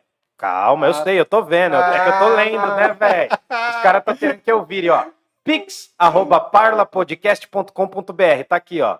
Pix, arroba parlapodcast.com.br. E também a gente tem o Apoia-se, que é apoia.c a- é, barra SE, SE é apoia.se barra Parla Podcast. Ô, apoia a gente, dá uma força. A gente tá aqui, ó, é tudo pelo like. Curte, comenta, divulga, espalha. Ó, se você não gostou da gente, manda pro seu inimigo na família. Manda, fala, ó, eu tenho um negócio muito bom, mas você não pode desligar. É duas horas de Dá- ódio. Dá, dá o like lá pra mim ver que você deu like. Dá o like, eu Pronto. duvido. Fa- Fala, sabe, fala pra aquela tia chata que você tem, assim, ó. Duvido que você dá o like nesse vídeo aqui, ó. Tá bom? Tamo aqui com o Curujito, né? Eu quero agradecer para vocês aí por terem essa paciência. Eu ficou faltando algumas coisas aqui, mas a gente conversa numa uma próxima oportunidade. E é isso, mano. Apoie o nosso trampo porque a gente demora uma hora e meia para montar e uma hora e meia para desmontar. A gente tá ralando pra caramba. A gente tem o apoio do EC Pinturas. Qual pelo site? Qual site? Qual site? www.ecpinturas.com.br A gente também já comeu um lanchinho aqui antes de começar o Parla Podcast. De quem? Da Smash, Smash, Smash Smash Burgers. Se você for pedir um Aqui na lanche da descrição. Smash Burgers, você tem que pedir o quê? Se você for Tem o esperto, cupom. você tem um cupom de desconto que é o Parla 10. 10. Parla 10. Isso que a gente conseguiu aqui pra vocês comerem de sexta-feira aqui com a gente. Tá. Que é o que a gente come toda Vocês sexta. conseguem desconto, tá bom? Então, assim, gente, a gente tá crescendo. Falando papo reto agora, retíssimo, sem curva. A gente tá crescendo, a gente tá lutando pra caramba pra trazer conteúdo aqui. Verdade. É, é- é ficar, ó, é sentar a bunda na cadeira e ficar estudando um monte de coisa. Fora o trampo que dá as coisas depois, né, cara? Não, é e- divulgar, é criar arte, é criar site que logo vai sair. É, pô, Parceria, pô. fazer corte. Criar tá agenda, mano. Criar agenda. Eu virei o chato cara pra da agenda. cacete, não é? Eu sou o cara mais chato do, do Instagram agora, do Instagram, do WhatsApp. Por quê? Porque eu tô fazendo agenda, tem que chamar um monte de gente, cara. É, então. Então, assim, ajuda a gente. Ó, um beijo, um abraço pra Milena, que fez o nosso arroz o, eu tô doce. perdendo a paciência com as pessoas, é demais, né? Não, ajuda a gente. Não, é é verdade, cara. Sabe por mina quê, é mano? estrela. Não, eu virei uma estrelinha, eu sou fosforescente. Não, a mina, você falou, ah, a mina é mó estrela. Ah, não, não, mas, não, aí é em off, não né? vai explanar quem É. é. Só. Não, tem uns convidados que esnoba a gente. Tem, mano. Tem convidado que esnoba a gente, acha que a gente é lixão. Eu sou, eu sou, mas eu estudo aqui, entendeu? Pra estar aqui. Então, assim, gente, fortaleçam. E não foi nenhum convidado que falou com a gente até agora, tá? Todos os convidados são parceiros e parceiras mesmo. É. Fortaleçam o nosso trampo, né? Procurem o único herói de Jundiaí, Ed Galileu, Tá bom? É, é, Procurem verdade. ele, vão ver os projetos dele, porque o cara é foda, tem o Homem Chiclete. Ajuda lá no catarse deles lá. E cara. tamo aí, mano. Um beijo pra Milena aí, que fez o nosso arroz doce, que eu tô aguado pra comer eu o arroz doce. Também, eu sou taurino, cara. Eu gosto de doce, velho. Preciso. Tá bom? Gente, obrigado. Foi simples, mas foi de coração. Foi muito bom, Wilton. Vida muito longa ao par. Valeu, pessoal. Um abraço, galera. Valeu, tchau, tchau. Tchau, tchau. Falou. Beijos. Fui. Au! Gostou?